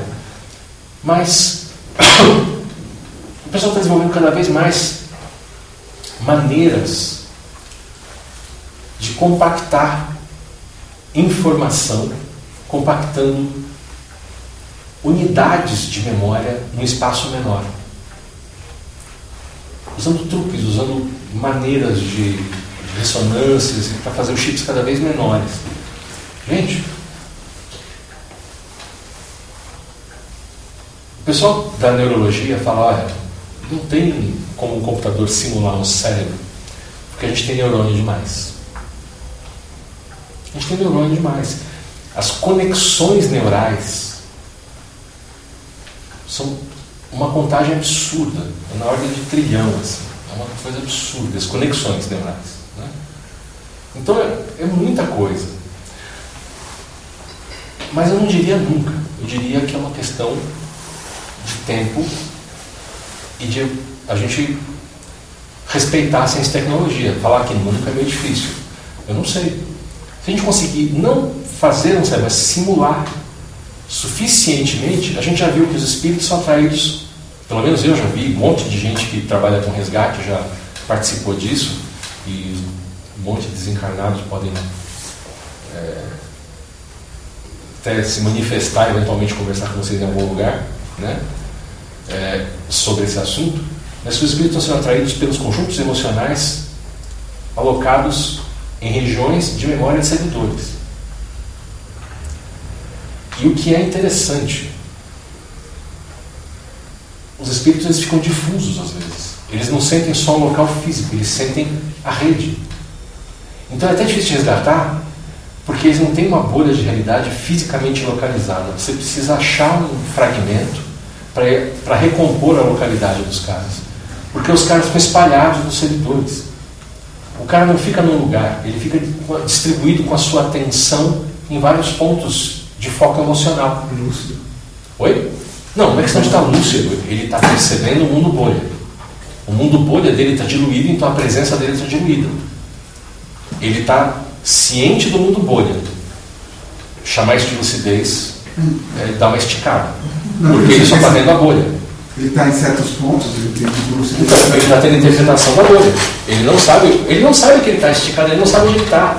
Ele está vivendo no mundo bolha. A questão é que para quem está olhando, onde está a concentração de energia focal do cara?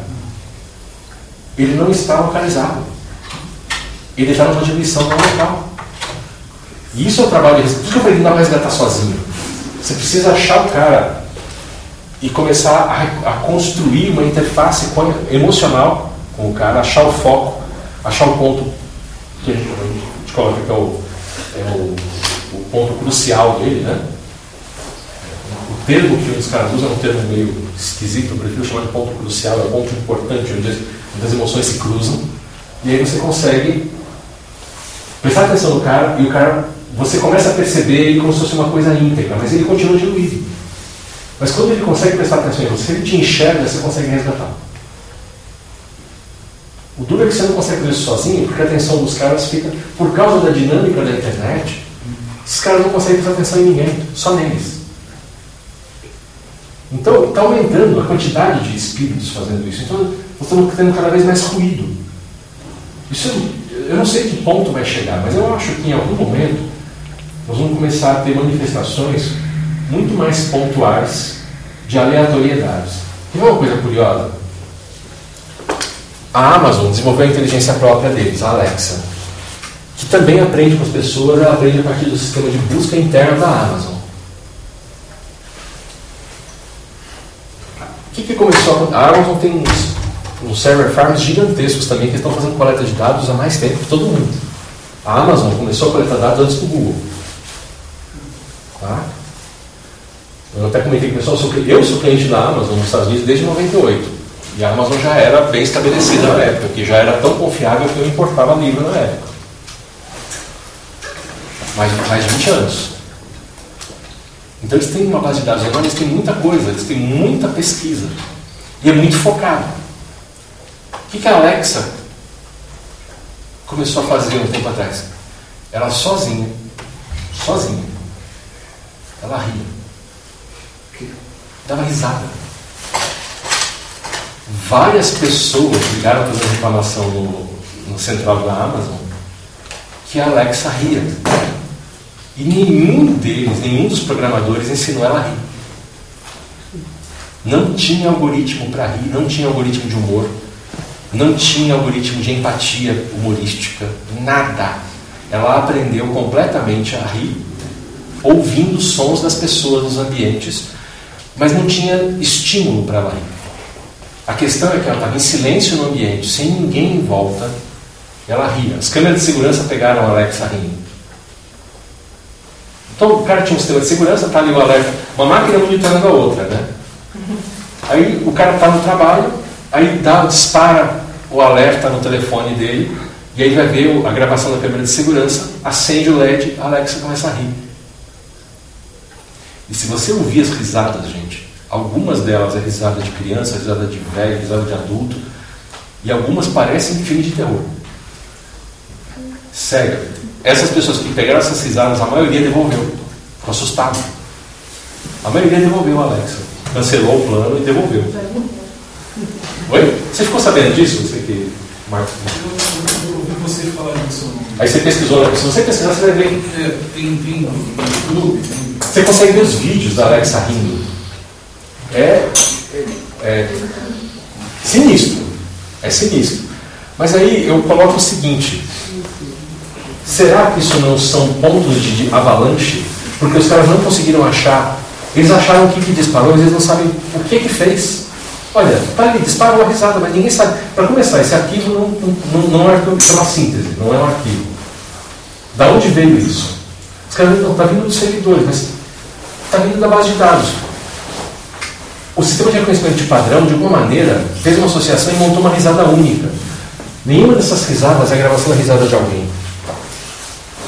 Não é a gravação da risada de uma pessoa. É uma síntese. Todas essas risadas foram sínteses a partir de várias amostras. É um, é um padrão a partir de reconhecimento de padrão. Agora, o que, é que a Alexa achou engraçado ali? Não foi a Alexa que achou engraçado, na minha opinião, aquilo ali foi uma, alguma bolha de realidade, algum espírito que naquele momento interagiu com aquele ambiente. Aquilo foi o terminal de manifestação. Alguma coisa espiritual estava acontecendo ali que a câmera não pega e foi um foco de atenção de alguém. Porque a Alexa ali, pela internet, está fazendo parte da rede dos servidores. Então, uma parte da bolha de alguém pode estar se manifestando ali.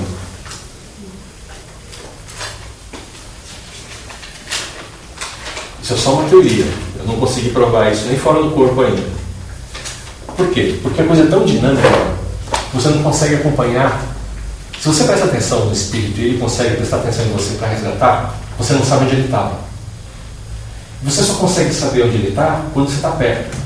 Então eu teria que ir em todos os lugares que tem Alexa e ficar um tempo olhando para ver se aparece alguma coisa espiritual por meio da Alexa, se aparece uma bolha de aura de alguém por uma fração de segundo. Não é viável fazer uma pesquisa dessa.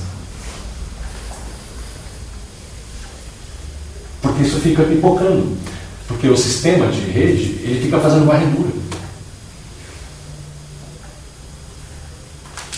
Tem algumas coisas que a gente transpôs para a tecnologia com nomes que a gente usa aqui.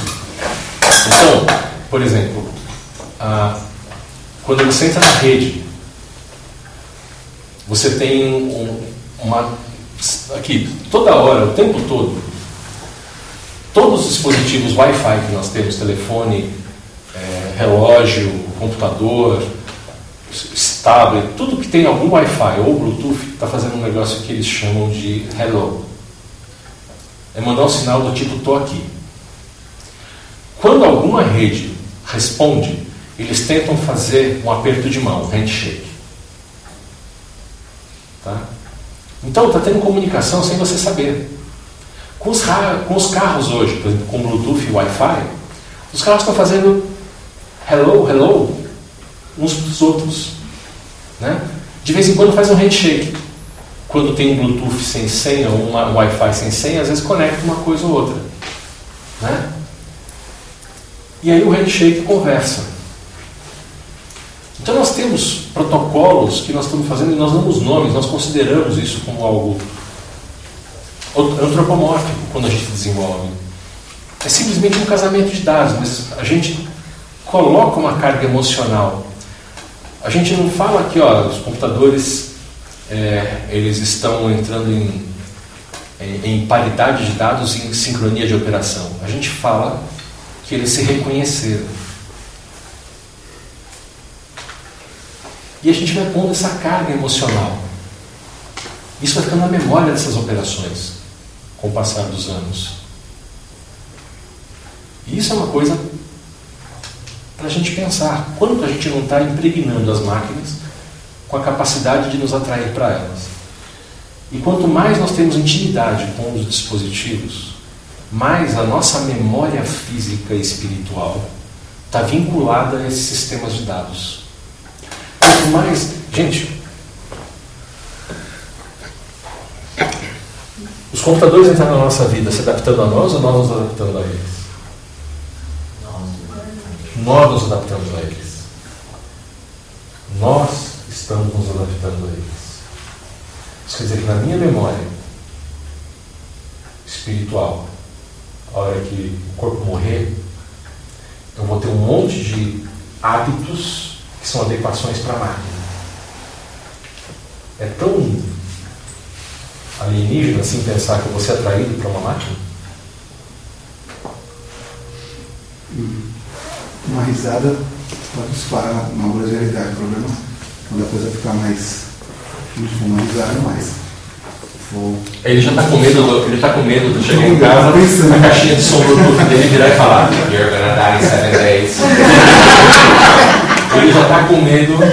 Olha, imagina um microfone desse ligado num, num negócio, vai, é, militar de Skynet, agora você está com medo de Skynet. Não, tô vendo as possibilidades, não dá pra ver. Eu achava que era ficção, agora não é mais ficção. Oi? Ela perguntou pegar para as máquinas que estão conseguindo discernir o latido do cachorro. Já tem programa que faz isso. Você vai. Então, é que Você tem reconhecimento de padrão. Você sabe o latido dele e da necessidade dele. Então, tem reconhecimentos de padrão operando aí. Você tem um algoritmo de reconhecimento de padrão, você olha o comportamento e faz associação. Coisas que o dono, da, um dono de um bicho passa a reconhecer, linguagem corporal, é o jeito tal. para a máquina é muito mais fácil fazer isso do que para a gente. Porque a máquina consegue pegar amostras ao mesmo tempo de um milhão de cachorros em câmeras de segurança. E, inclusive, gente, queria. os cachorros estão usando aquela coleirinha Eles agora. desenvolver um chip, uma coleira, cachorro, o cachorro vai latir e você vai entender. Aquele chip vai fazer o que ele quer.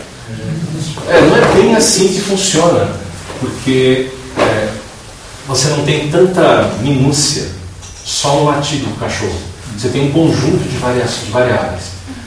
Então o cachorro ele pode latir com a mesma sonoridade, mas com um jeito corporal diferente. E vai significar coisas diferentes. Então, é, não é só isso. Então você tem um conjunto, hoje você tem essas coleirinhas que estão coletando dados. Por exemplo, pega o latido, a posição, o movimento, temperatura, agitação, batimento cardíaco, pressão arterial, é, pega a alcalinidade do suor, mede um monte de coisa. Você tem, você tem umas coleiras hoje de monitoramento de saúde de animal de estimação que a pessoa consegue online olhar pelo celular à distância. Então você deixa lá no, é, na, ou na sua casa, ou deixar no canil, ou em qualquer lugar, você consegue monitorar o estado. Já existe? Algum, já existe, isso é produto. Isso aí já vende faz mais de 10 anos nos Estados Unidos. É, aqui no Brasil está vendendo. Tem? Tem, tem, já faz uns 2, 3 anos tem um produto, que é Cyberpet, se não me engano, aqui no Brasil está vendendo. É, o daqui acho que tem até uma versão com câmera também. Tem uma câmerazinha na coleira que mostra para onde o cachorro está olhando o tempo todo. Então você consegue ver é, a imagem do que ele está fazendo. É que essa parte da imagem gasta mais bateria. E para você, para a bateria durar o dia inteiro, ele não transmite o tempo todo.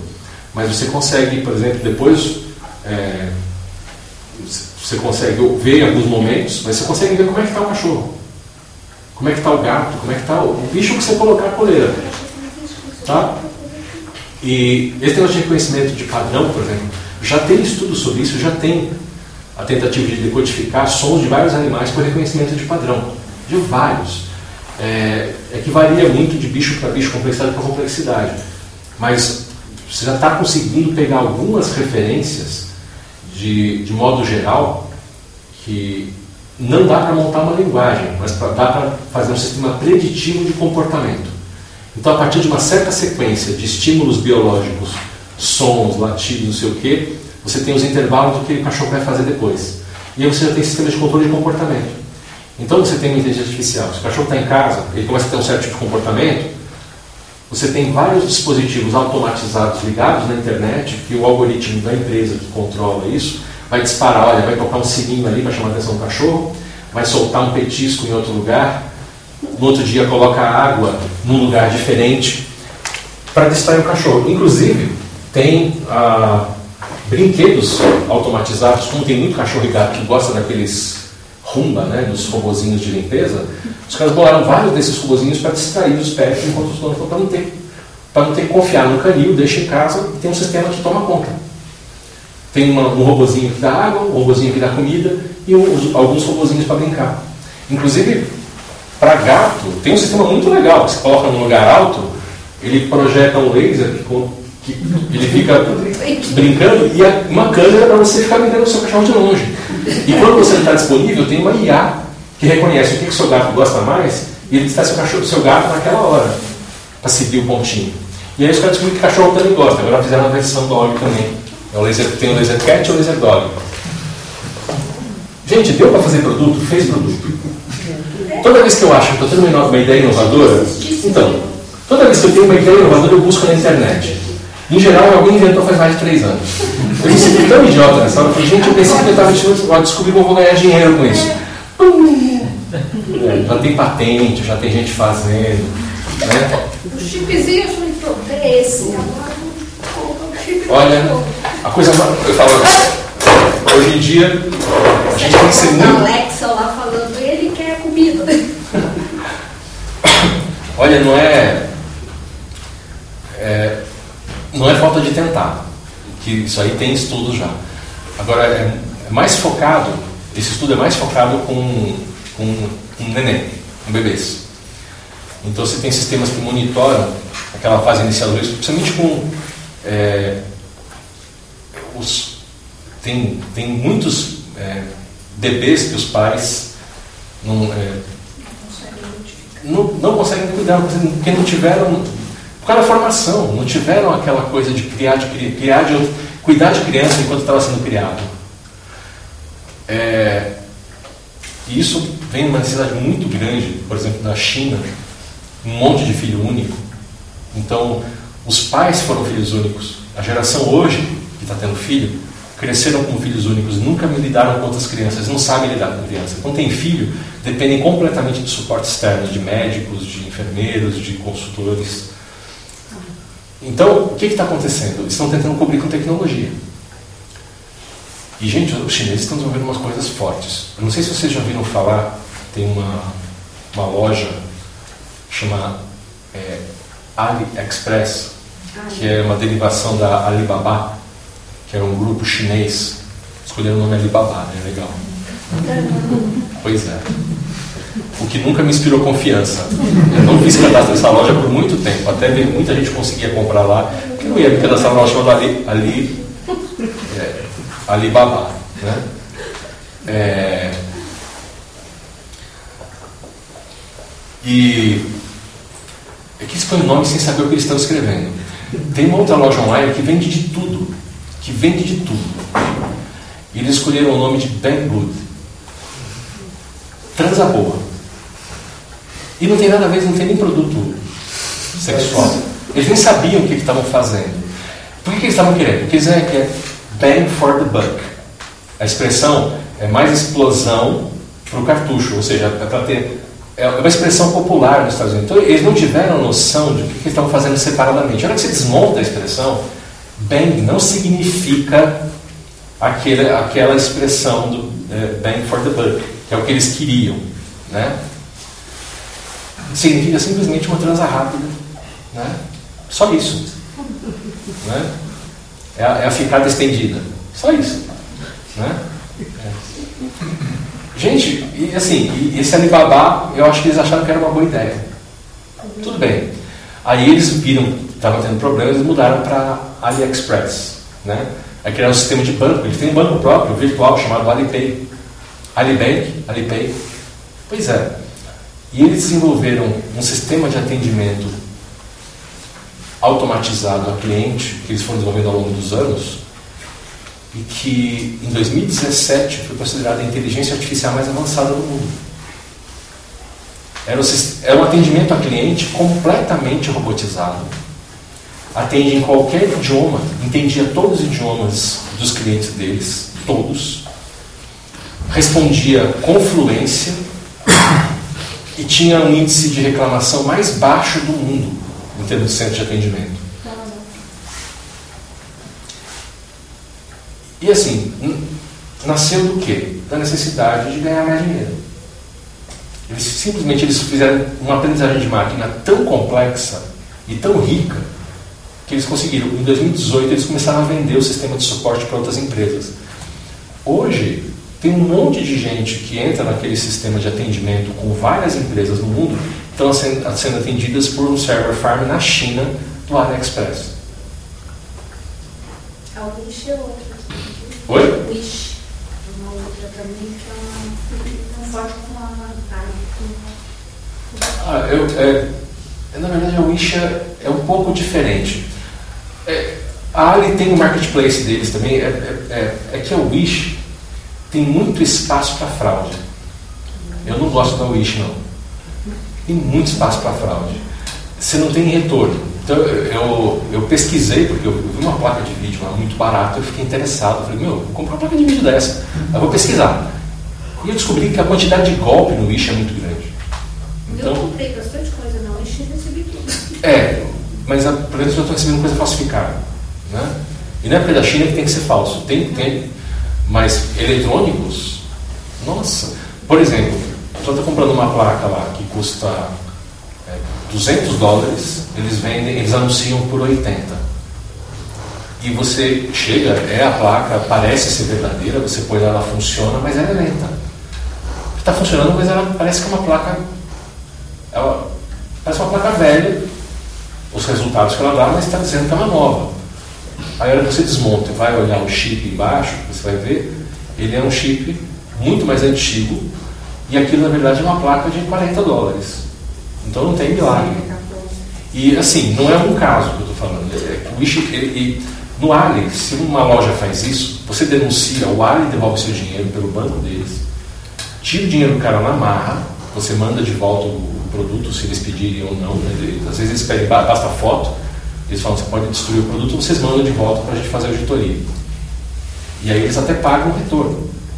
Né? Então lá ele tem uma estrutura para te proteger hoje. Não tinha, hoje tem. Talvez o Wish um dia tenha. Né? Talvez o Wish um dia tenha, hoje não tem. Hoje se você entrar para reclamar lá, eles não vão dar retorno. Se tiver que reclamar com eles, eles não vão dar retorno. Se o vendedor quiser te atender, ele atende. Mas se o vendedor estiver dando um golpe, você vai estar ligando um mês, o vendedor vai estar dando golpe ainda, e o, a Wish não vai te ajudar. Então eu fiquei meio assim de usar. E tem outras, tem, como tem, tem essa Banggood, tem lojas que são mais sérias.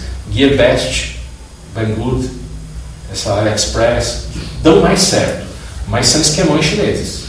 A qualquer momento pode implodir. Ali a maior estrutura que tem, é mais difícil implodir. Né? Mas ao mesmo tempo, é, eles eu não duvido, por exemplo, que a Wish seja deles.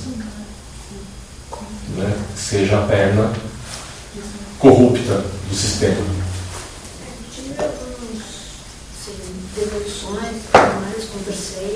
Com o vendedor.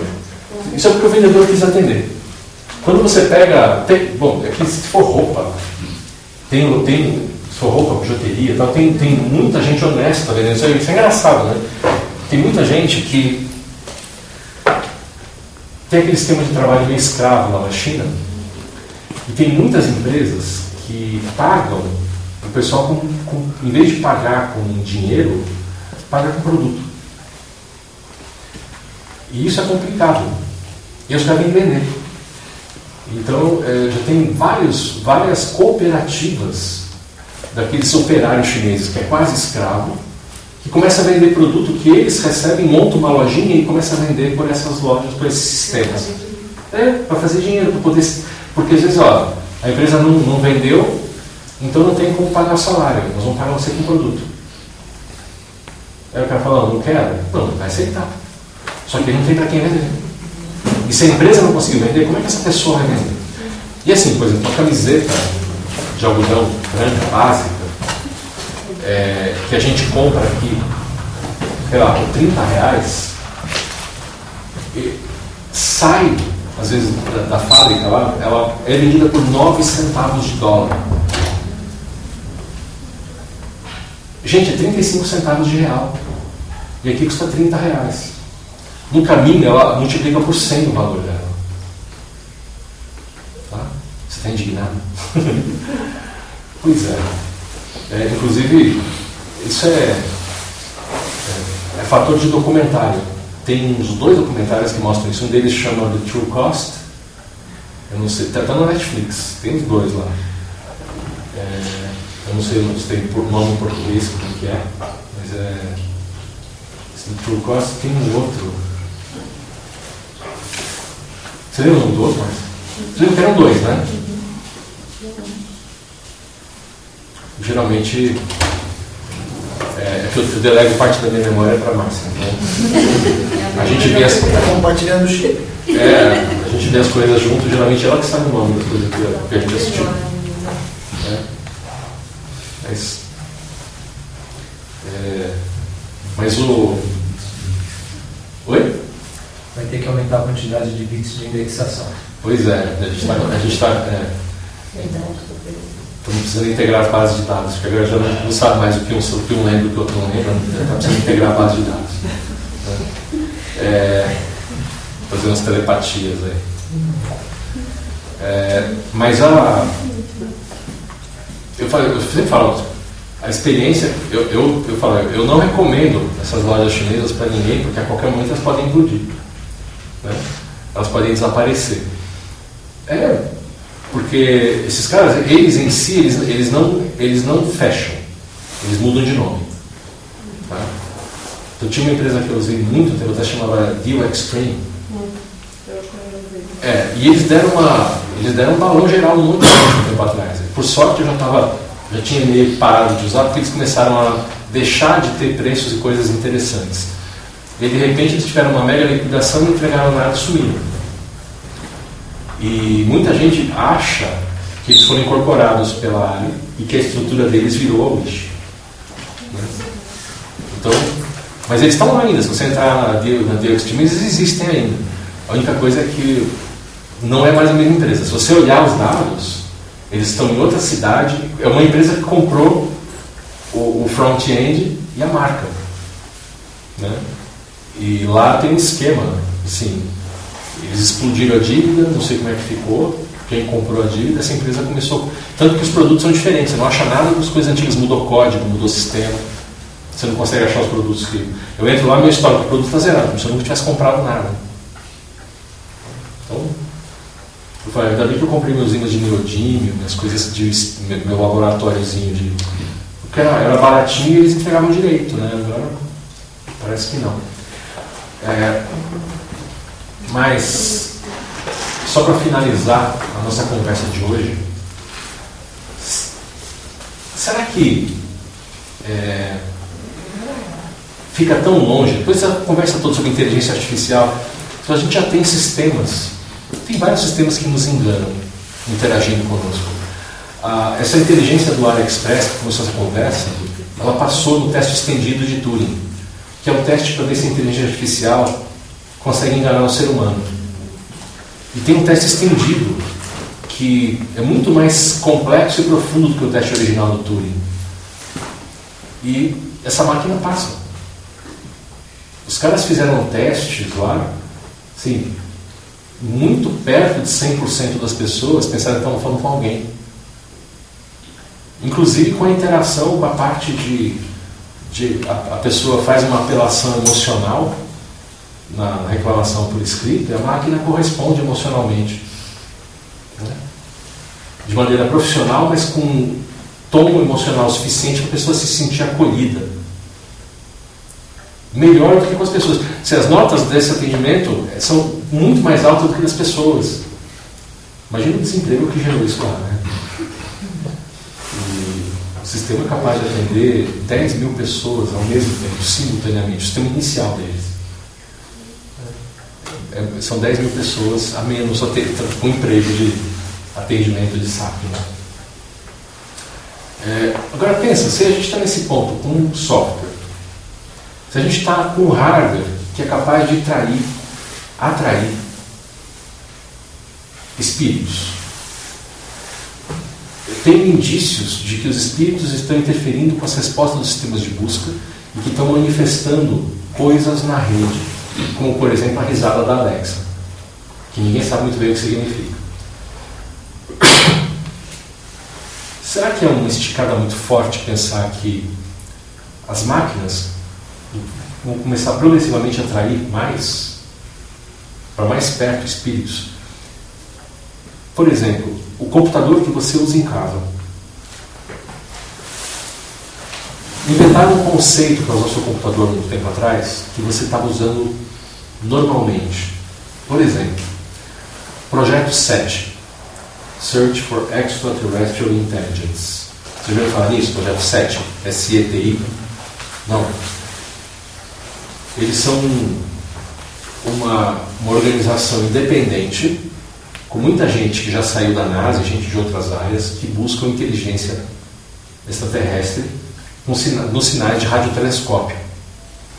Eles recebem, eles compram os sinais dos radiotelescópios no mundo inteiro, pacotes de dados, e vão procurar sinais que sejam de origem inteligente. Eles procuram no meio dos ruídos cósmicos, dos sinais eletromagnéticos emanados pelas estrelas, pelos quasares, pelas galáxias, pelos é, buracos negros e tudo mais, pelos distorcidos pelos buracos negros não emitidos. Né? Eles, eles tentam filtrar tudo isso e ver se tem algum sinal que seja artificial.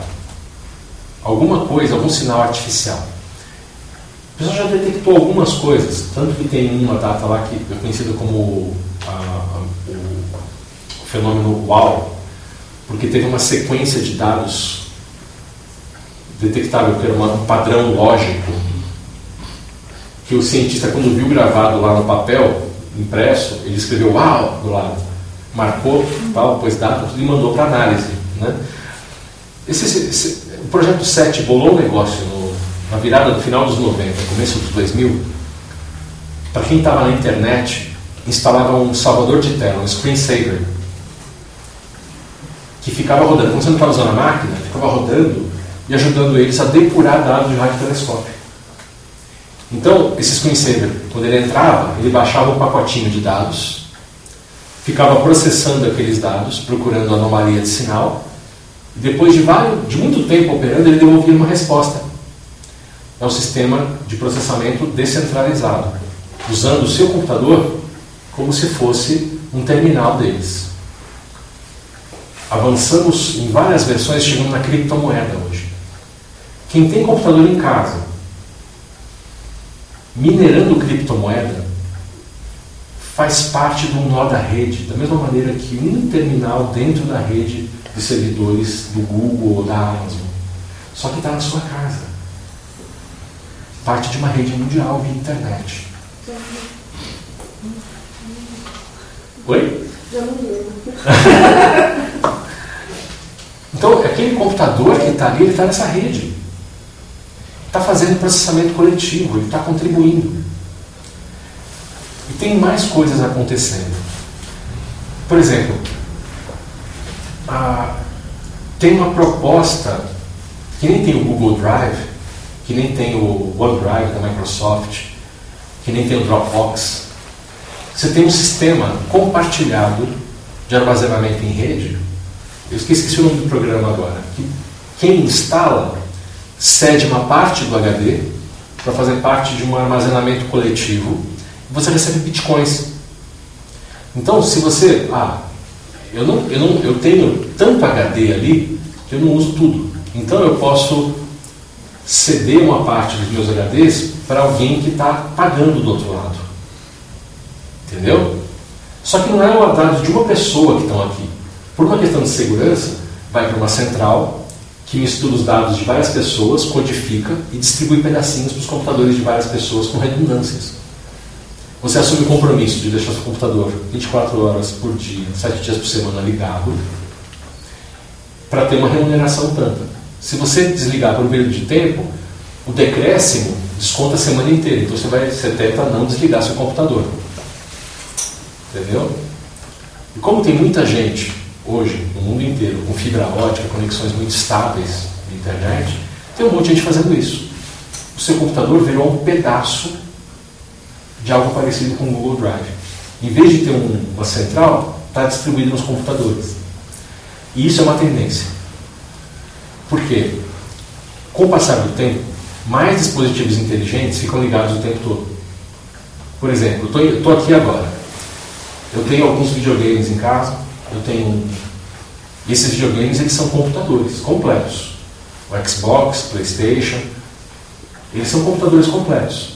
O PlayStation 4 para frente, o Xbox One para frente, que são as gerações atuais da Sony e da Microsoft, eles não desligam. Você tem a opção de desligar completamente. Mas aí quando você liga, ele demora um tempão para ligar e depois ele fica baixando a atualização. Sabe aquele inferno de atualização? Hora que você quer jogar. Eu tenho 15 minutos para jogar. Se eu vou ficar esperando ele atualizar, não vai dar 15 minutos e tem que ir embora e deixar ligado para ele acabar de atualizar. Então eu deixo ele no modo normal, eles falam, que é o modo de stand-by. O stand-by dele, ele fica o tempo todo na rede. Ele olha lá, tem atualização de alguma coisa? Aí baixa. Tem atualização de alguma coisa? Aí baixa. Que, qual que era a proposta da própria Microsoft, que na próxima geração já vai entrar, e da Sony também? Esses videogames, quando não tem ninguém jogando, eles vão ficar rodando o jogo para quem estiver jogando. Então tem um sistema hoje, por exemplo, ah, eu tenho um PlayStation 4, mas eu quero jogar um jogo do meu PlayStation quando eu estou no trabalho com o meu telefone. Aí você tem um serviço chamado PlayStation Now, em que você joga esse jogo no servidor da Sony. Ele pega os seus dados do seu console lá, seu personagem, vê se o seu jogo é comprado, ele olha lá, ah, o cara pagou, está aqui.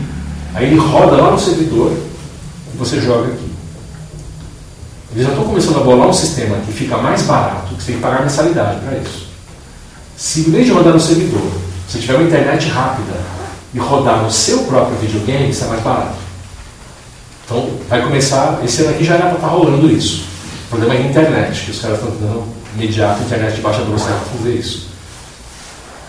Tem uma outra empresa com uma proposta de todo mundo que tem, por exemplo, uma placa específica de vídeo no computador, no caso NVIDIA, eles estão tentando bolar um sistema em que ó, você não está jogando, o seu computador vai ligar sozinho, vai ficar servindo só a placa de vídeo na internet, fazendo processamento paralelo junto com milhares e milhares e milhares de outros, como se fosse um servidor central. Mais e mais isso vai acontecer. Por exemplo, meus videogames hoje eles já estão ligados na rede, estão online, eles ficam baixando a atualização sozinho. Se a Microsoft estiver fazendo algo assim, ou a Sony estiver fazendo algo assim hoje, eu nem fico sabendo. Se eles estiverem usando meu, meus videogames para ficar processamento, fazendo processamento desse tipo. Da onde veio essa ideia? Dos vírus. Dos vírus. O que, que as pessoas, o que, que os brasileiros são implicados nas maiores invasões de computador do mundo hoje? Não porque nós temos os maiores hackers, porque nós temos o público mais ignorante usando o computador. É fato. Porque as pessoas abrem vírus como se não houvesse amanhã.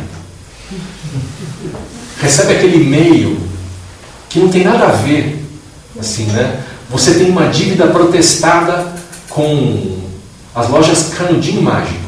Você nem sabe o que é isso, mas você vai abrir. Aí você vai e instala um vírus no seu computador. E aí os instaladores do vírus, os donos do vírus, vão ter um controle remoto do seu computador e vão instalar uma função no seu computador. Uma hora que eles quiserem invadir o sistema, eles vão pegar todo mundo que tem o vírus e vão dar um comando para acionar, e esses computadores vão ajudar a atacar. Sem você saber de nada. Aí o computador fica lento, está esquisitão, você não sabe o que está acontecendo, e às vezes ele está lá atacando o Pentágono. Daqui a pouco está a Polícia Federal com a porta lá, pé na porta, mão na cabeça. Né? Tudo bem que não chega tanto, isso é muito cinematográfico falar nisso, mas você está implicado nisso. Porque você abriu e instalou um vírus. Você é uma vítima do vírus. Vítima da própria ignorância. Você está pagando a conta de luz, está perdendo bandas de internet está ficando saco cheio. E a sua máquina está contaminada. Tá? Então, os os vírus estão fazendo isso, por que a gente não faz também? A gente vende como serviço. Os caras ainda vão pagar para a gente usar o computador deles. Vocês vão ver que deu certo. As pessoas estão comprando placa caro para pôr no computador e decodificar criptomoeda, recebendo uma fração ínfima do trabalho que estão fazendo. Tem gente que a conta de luz fica mais alta do que ganha em criptomoeda. Tá? Só para ter noção de como funciona. Tá?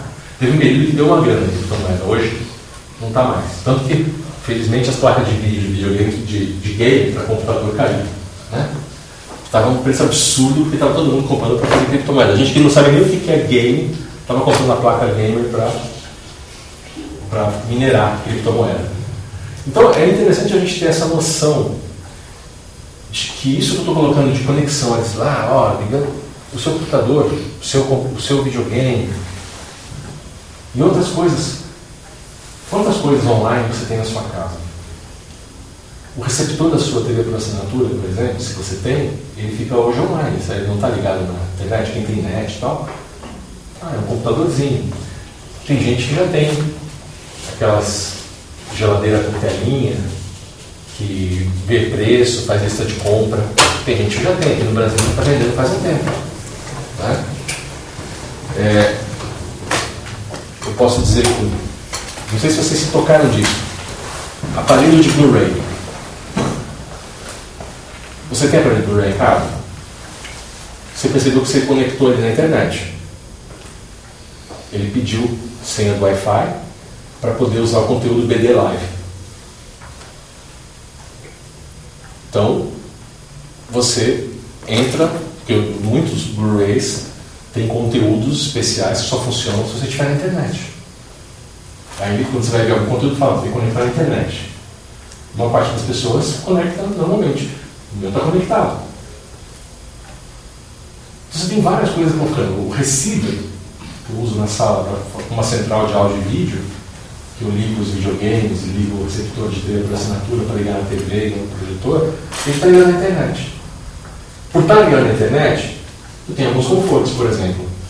Eu consigo ligar meu Spotify em casa, no meu telefone ou no meu computador, e mandar tocar no Spotify do receiver. Aí eu desligo o telefone e a, a playlist que eu liguei fica tocando sozinho lá, porque ele está ligado na internet e o Spotify está controlando o receiver. É um computador ligado na internet. Só que. Hã? Não, é, tá, a vida está integrada, não é que não tem mais, a vida está integrada. Nós estamos cada vez mais integrados e nós escolhemos isso. Aí entra o que eu Acabou de sair um. Isso é uma coisa que eu não costumo falar, mas acabou de sair uma. Eu quando sai artigo meu, livro em revista. Dessa vez saiu na revista Filosofia. Eu estou falando justamente sobre ética. Né, pra a nova ética para quem lida com tecnologia. É a revista que está na banca esse mês, a revista Filosofia. É, falando sobre o novo ethos e a tecnologia, né, a nova ética. E ali eu estou falando sobre a cibernese. Cibernésia é essa integração que a gente faz com as máquinas. Nós estamos usando já os dispositivos móveis, né, os smartphones, como se eles fossem implantes cibernéticos. Só que não está implante, está externo ainda, por enquanto. Daqui a pouco vai para dentro do corpo. Porque... A gente está tão grudado se a gente fica internet, a gente não consegue fazer as coisas. Por exemplo, sem o celular eu não consigo fazer banco. Porque hoje não dá mais. Antes eu fazia no computador. Hoje eu vou no computador e ele pede para eu olhar o token no celular. Eu, mas eu quero só usar, eu só quero ver meu saldo. Mas então por que eu usar o computador? Vou usar direto o celular. A não ser que eu tenha que usar alguma coisa que no computador é mais fácil. Então, cada vez mais, o smartphone está ficando uma coisa indispensável para o cotidiano. Você fica sem ele, você não consegue se comunicar no trabalho, você não consegue se comunicar com a família. Eu falei semana passada. Quantos telefones você sabe de cor? Eu falei, eu sei o meu, da minha esposa e o fixo de casa. Só. O resto por nome. O resto, quem sabe, é a minha agenda. E minha agenda está no smartphone. Se eu tiver acesso ao Google, ele sabe uma parte da minha agenda. Porque eu, eu uso Android e o Android se acessa pelo Google. Né? E para quem usa Apple, tá? tem que usar lá as ferramentinhas da Apple. Né? Também uma coisa que hoje em dia você só tem essas duas, né? Tendências binárias. Oi? Seguro de vida. Pois é, as pessoas estão cada vez mais é, precisando tomar conta disso. Tanto que tem realmente seguro de celular né? e, e backup de celular.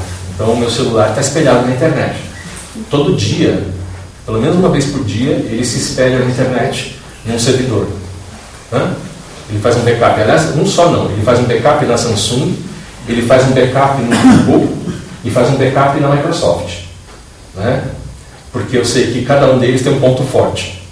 Então eu tenho o OneDrive na minha conta, ele faz espelhamento de muita coisa no OneDrive, as coisas essenciais da Samsung na Samsung e o resto todo no Google, né? o que é menos volumétrico. Como eu tenho muito espaço no OneDrive, eu uso o OneDrive como principal.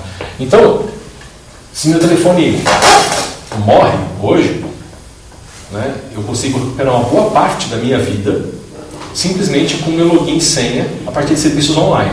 Ao mesmo tempo, o que garante que esses dados estão seguros lá? Nada. Pelo menos o termo de serviço da Microsoft fala que eles não vão nem investigar nem compartilhar, eles só fazem varredura para ver se tem vírus. O do Google é joia. Ele garante para você que ele vai olhar, que ele vai compartilhar seus dados. Mesmo que você pague. Se você paga, você só tem acesso mais rápido. Mas eles vão olhar seus dados do mesmo jeito. Está escrito lá. E você aceitou quando você começou a usar o, o Google Drive. Não é fantástico? E a Samsung não se responsabiliza pela segurança dos dados que você armazena lá. Você armazena por sua própria conta e risco. Está escrito no TOS da Samsung também. Por incrível que pareça, que mundo é esse, gente? Quando quem está jogando limpo é a Microsoft. Tem alguma coisa errada no universo. Como assim a Microsoft que está fazendo jogo limpo? Eu não esperava isso. Nunca na minha vida. Bill Gates, aquele salafrário.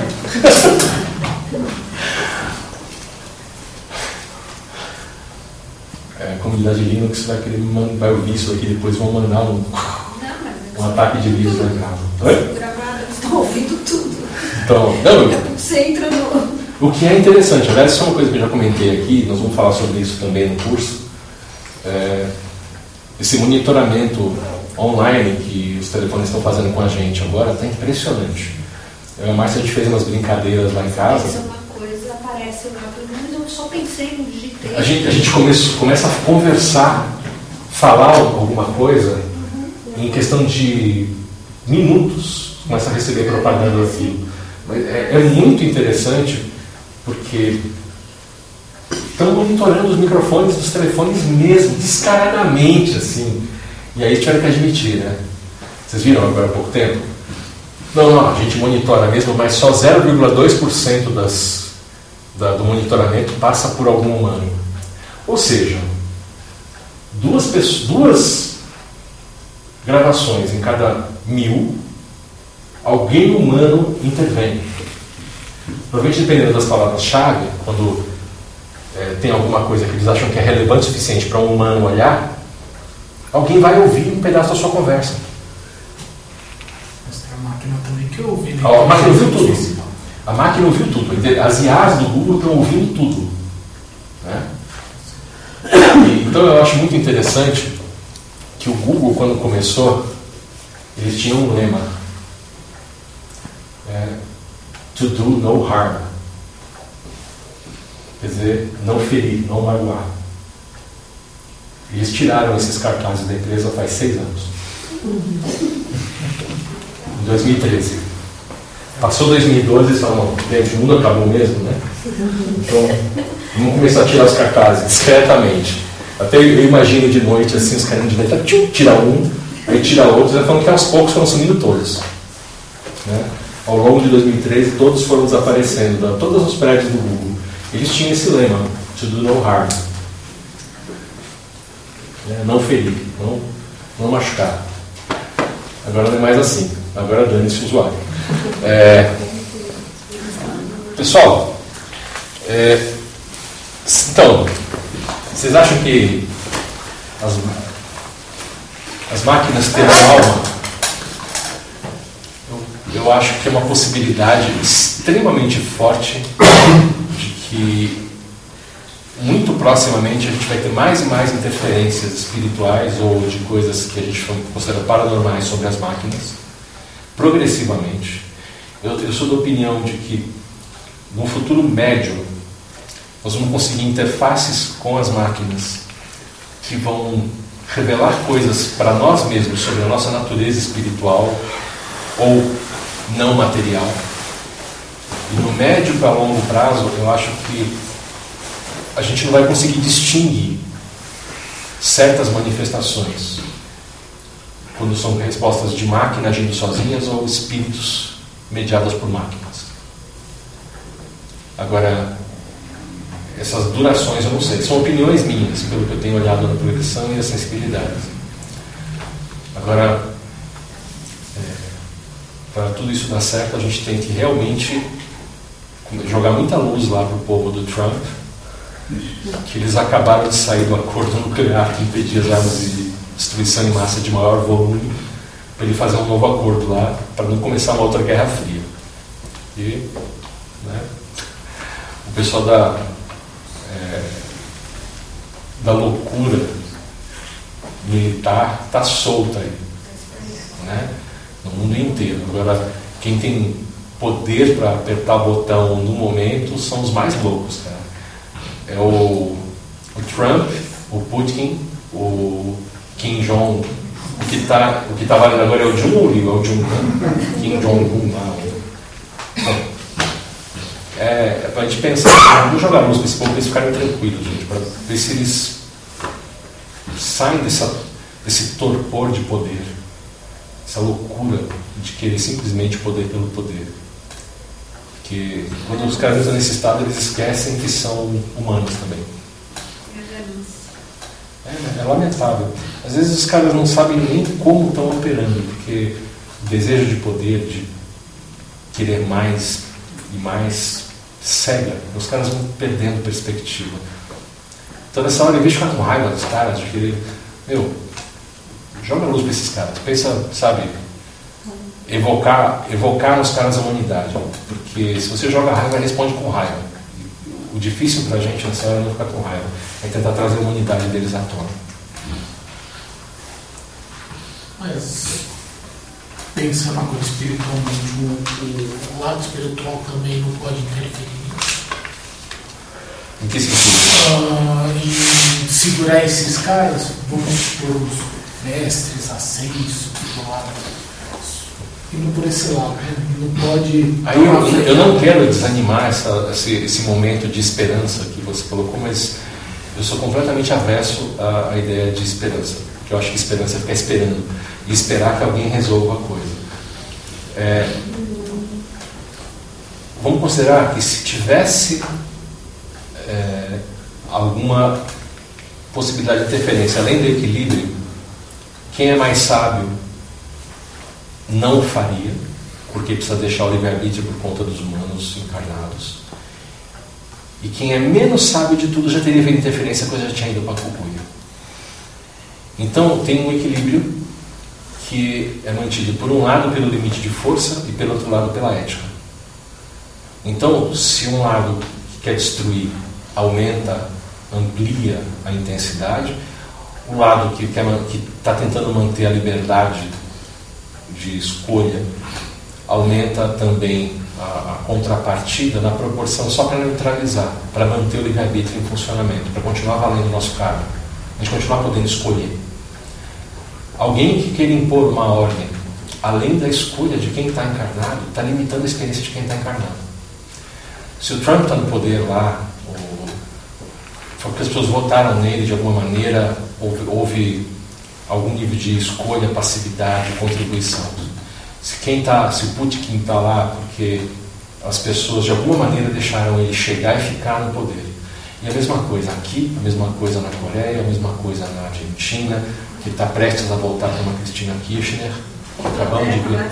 A Inglaterra, a, trocaram, trocaram quem estava ruim para alguém pior. Né?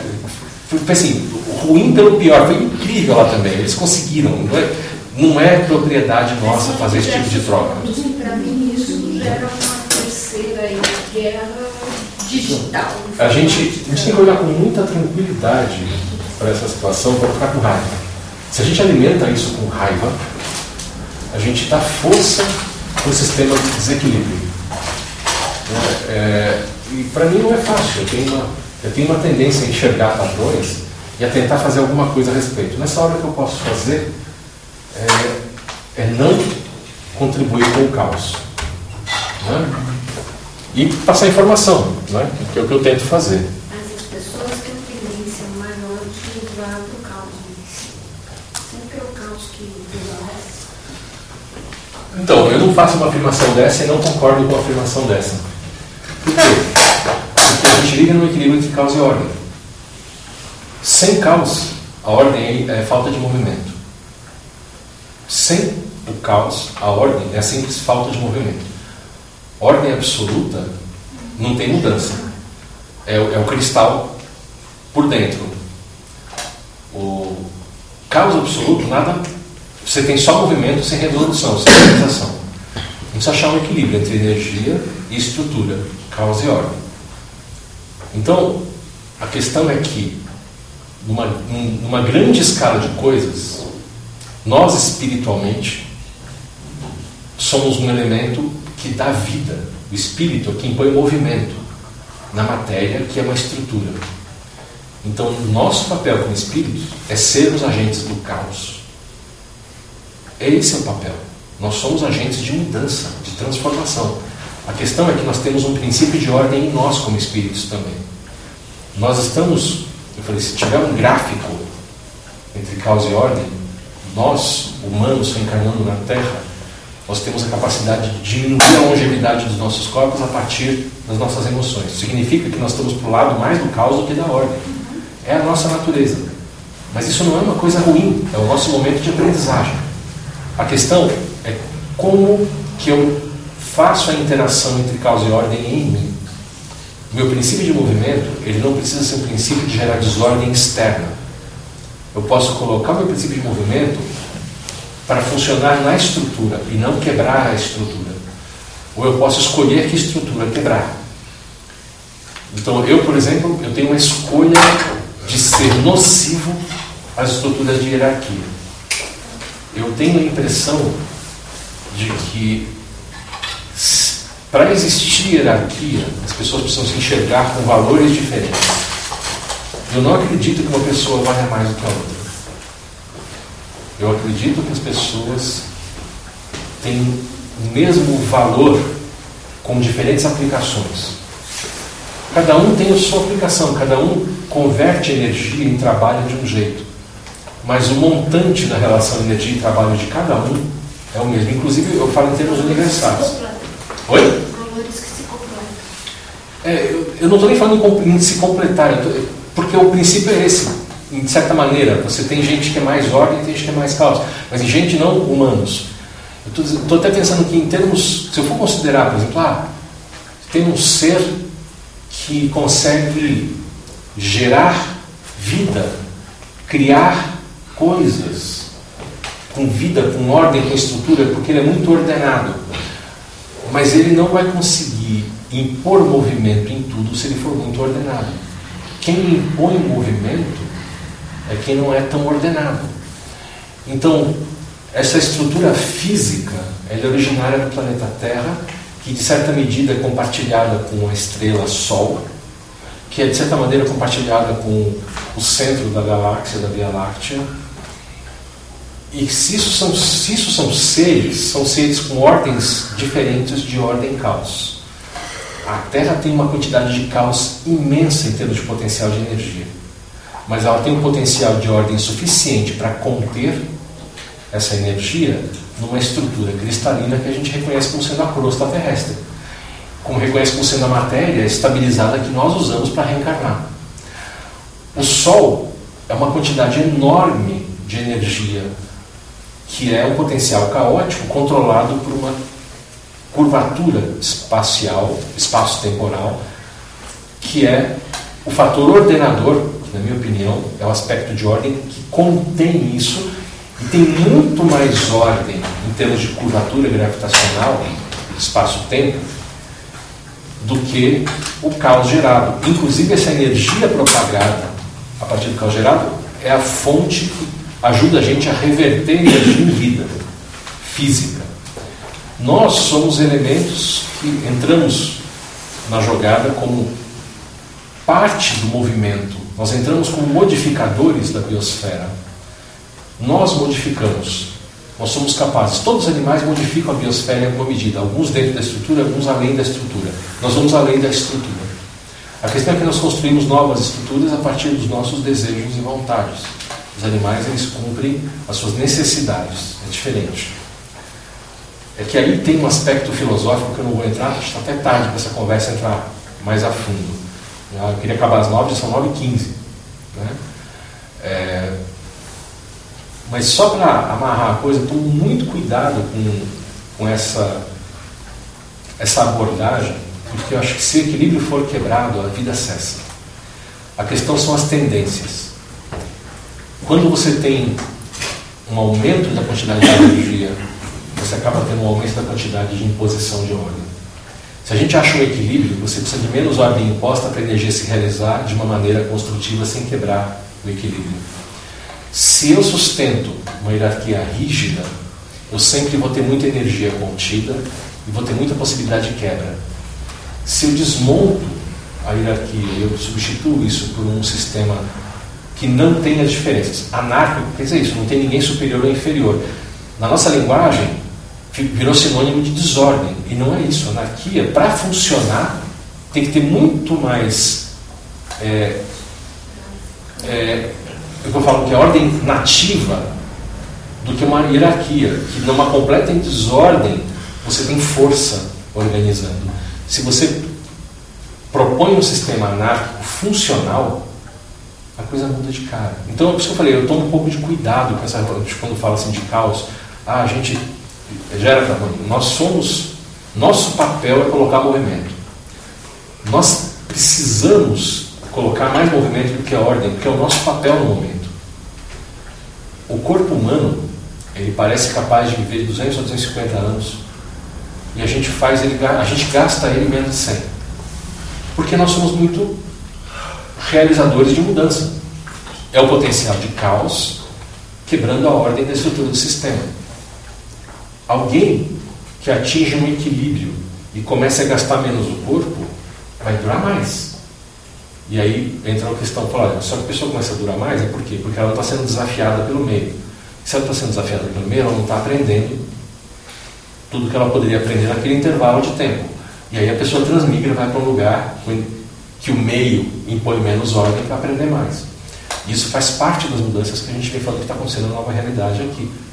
O próprio sistema está impondo menos ordem e aí o potencial de caos está se manifestando mais. E ao mesmo tempo está trocando o grupo espiritual por gente que vem com um pouco menos de e um pouco mais de ordem. Está tendo uma troca, que são as trocas transmigratórias. Então, a gente está isso tem um equilíbrio. A questão é que nem negócio do aquecimento global.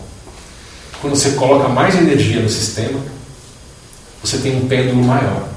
E aí você tem coisas radicais nos extremos menos energia, o pêndulo balança menos. O que está acontecendo agora é que você tirou um pouco da restrição e a energia está fazendo o pêndulo balançar mais longe.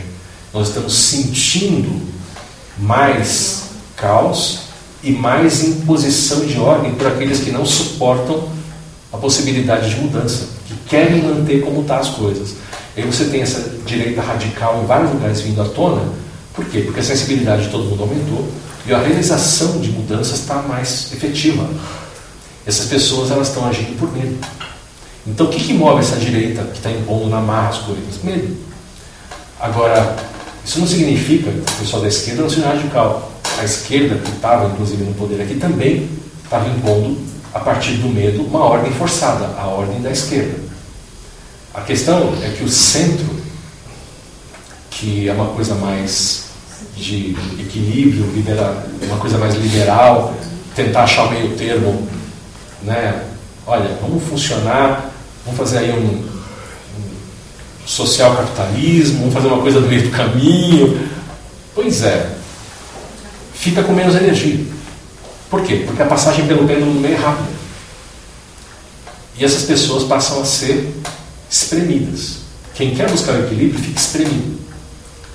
Porque todo, os dois extremos olham o meio como inimigo.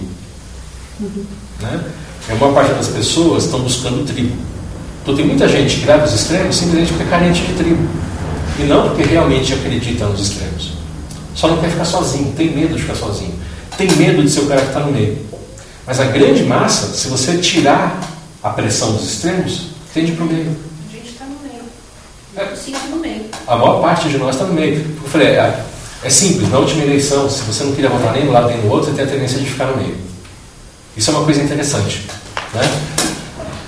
Agora, é, o que fazer? Né? O que fazer? Continuar desafiando os extremos. É o que eu tento fazer. É a minha opinião, a minha proposta de experimento. Você pode quebrar a cara, mas eu prefiro quebrar a cara tendo uma experiência do que, do que, ceder, é, do que ceder, do que simplesmente é, aceitar passivamente. Eu sou um, um avesso a, a essa passividade, a um avesso a essa aceitação. Eu falo que aceitação mórbida. Né? E é algo para pensar. Né? Nós estamos tendo uma oportunidade agora muito interessante com essa revolução tecnológica de mudança da estrutura. Essa tecnologia, as tecnologias estão abrindo a possibilidade de desafio à hierarquia pré-estabelecida, mas também está a possibilidade de criar novas hierarquias, que a gente tem que tomar cuidado para não deixar que se fortaleçam.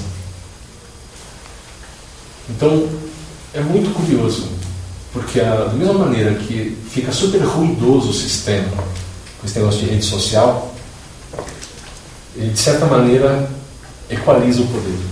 Todo mundo pode fazer barulho.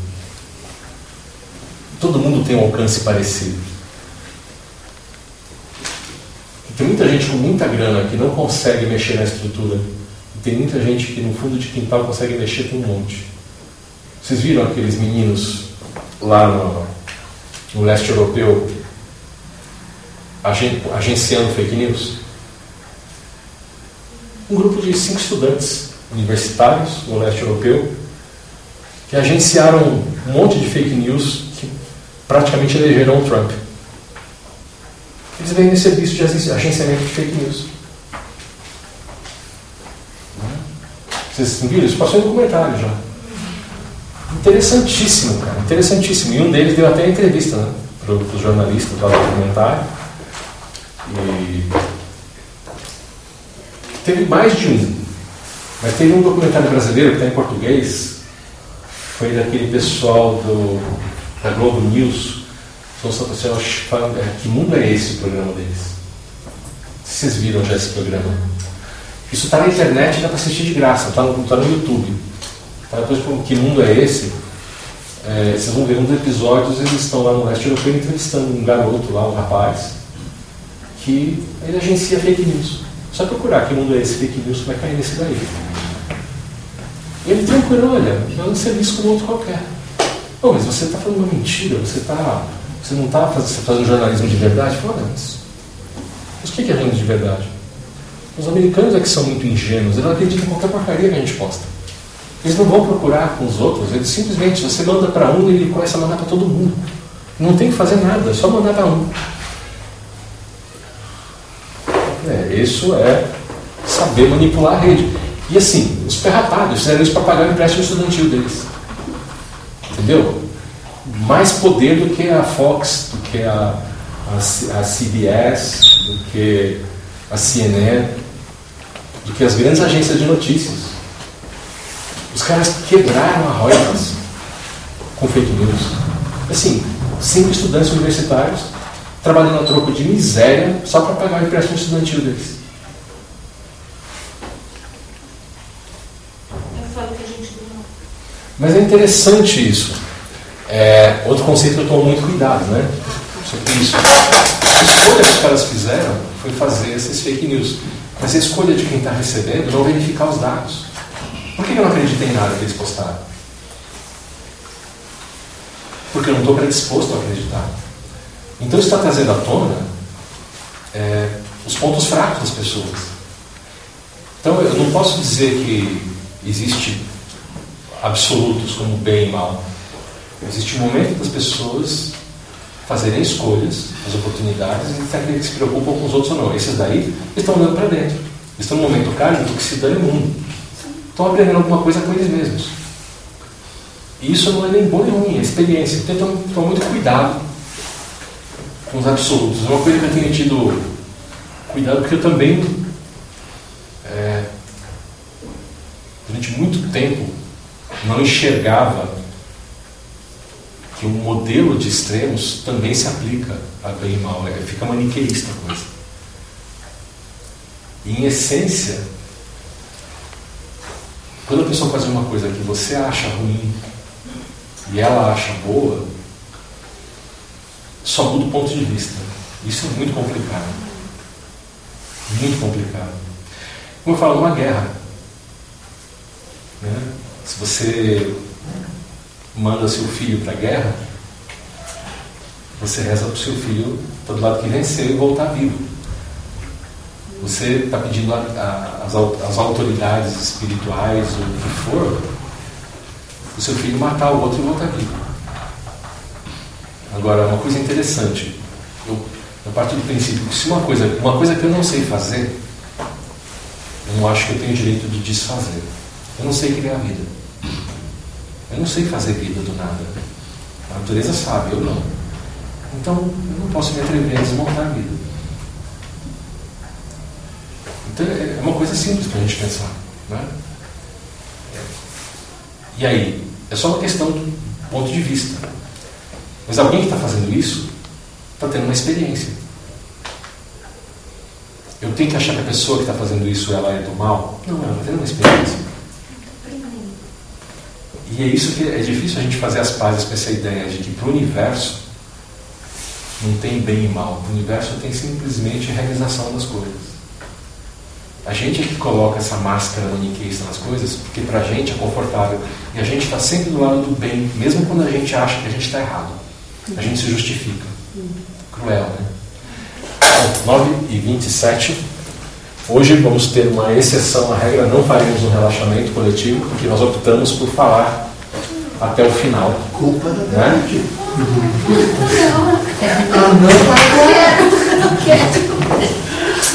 Mas é até bom dar uma quebrada na expectativa de vocês. É até bom dar uma quebrada na expectativa, né? Porque a gente pensa que a gente vai ter uma sessão de passe no final. Né? Não, não tem. Mas eu acho que a conversa foi interessante. Pessoal, para quem tiver então é, disponível, semana que vem teremos uma palestra aqui, muito provável seja com o Thiago, neurologista. Geralmente ele fala alguma coisa ligada à saúde e espiritualidade. É a te- tendência temática dele. Ele tem falado bastante sobre comportamento também ultimamente, que é bem legal a, abordagem dele a partir do ponto de vista neurológico. É, depois, nos dias 17 e 18, tem, tem um curso comigo. Quem tiver a fim de fazer, conversa com o Felipe, ele está pegando as inscrições ali, é, ao lado da mesa. É eu acho que é um, é esse assunto de hoje, é a base do curso. Tá? Isso aqui é um, da- é um conjunto de tópicos que no curso a gente vai desenvolver de um- uma abordagem mais didática, com uma melhor. São dois dias inteiros, sábado e domingo, dá para conversar bastante coisa, tem muita informação para passar e muita coisa para compartilhar. Tá bom? É, e depois a palestra comigo, a próxima é dia 24 de agosto. Tá bom? Obrigadão por vocês terem vindo. Tenham um ótimo domingo. Divirtam-se.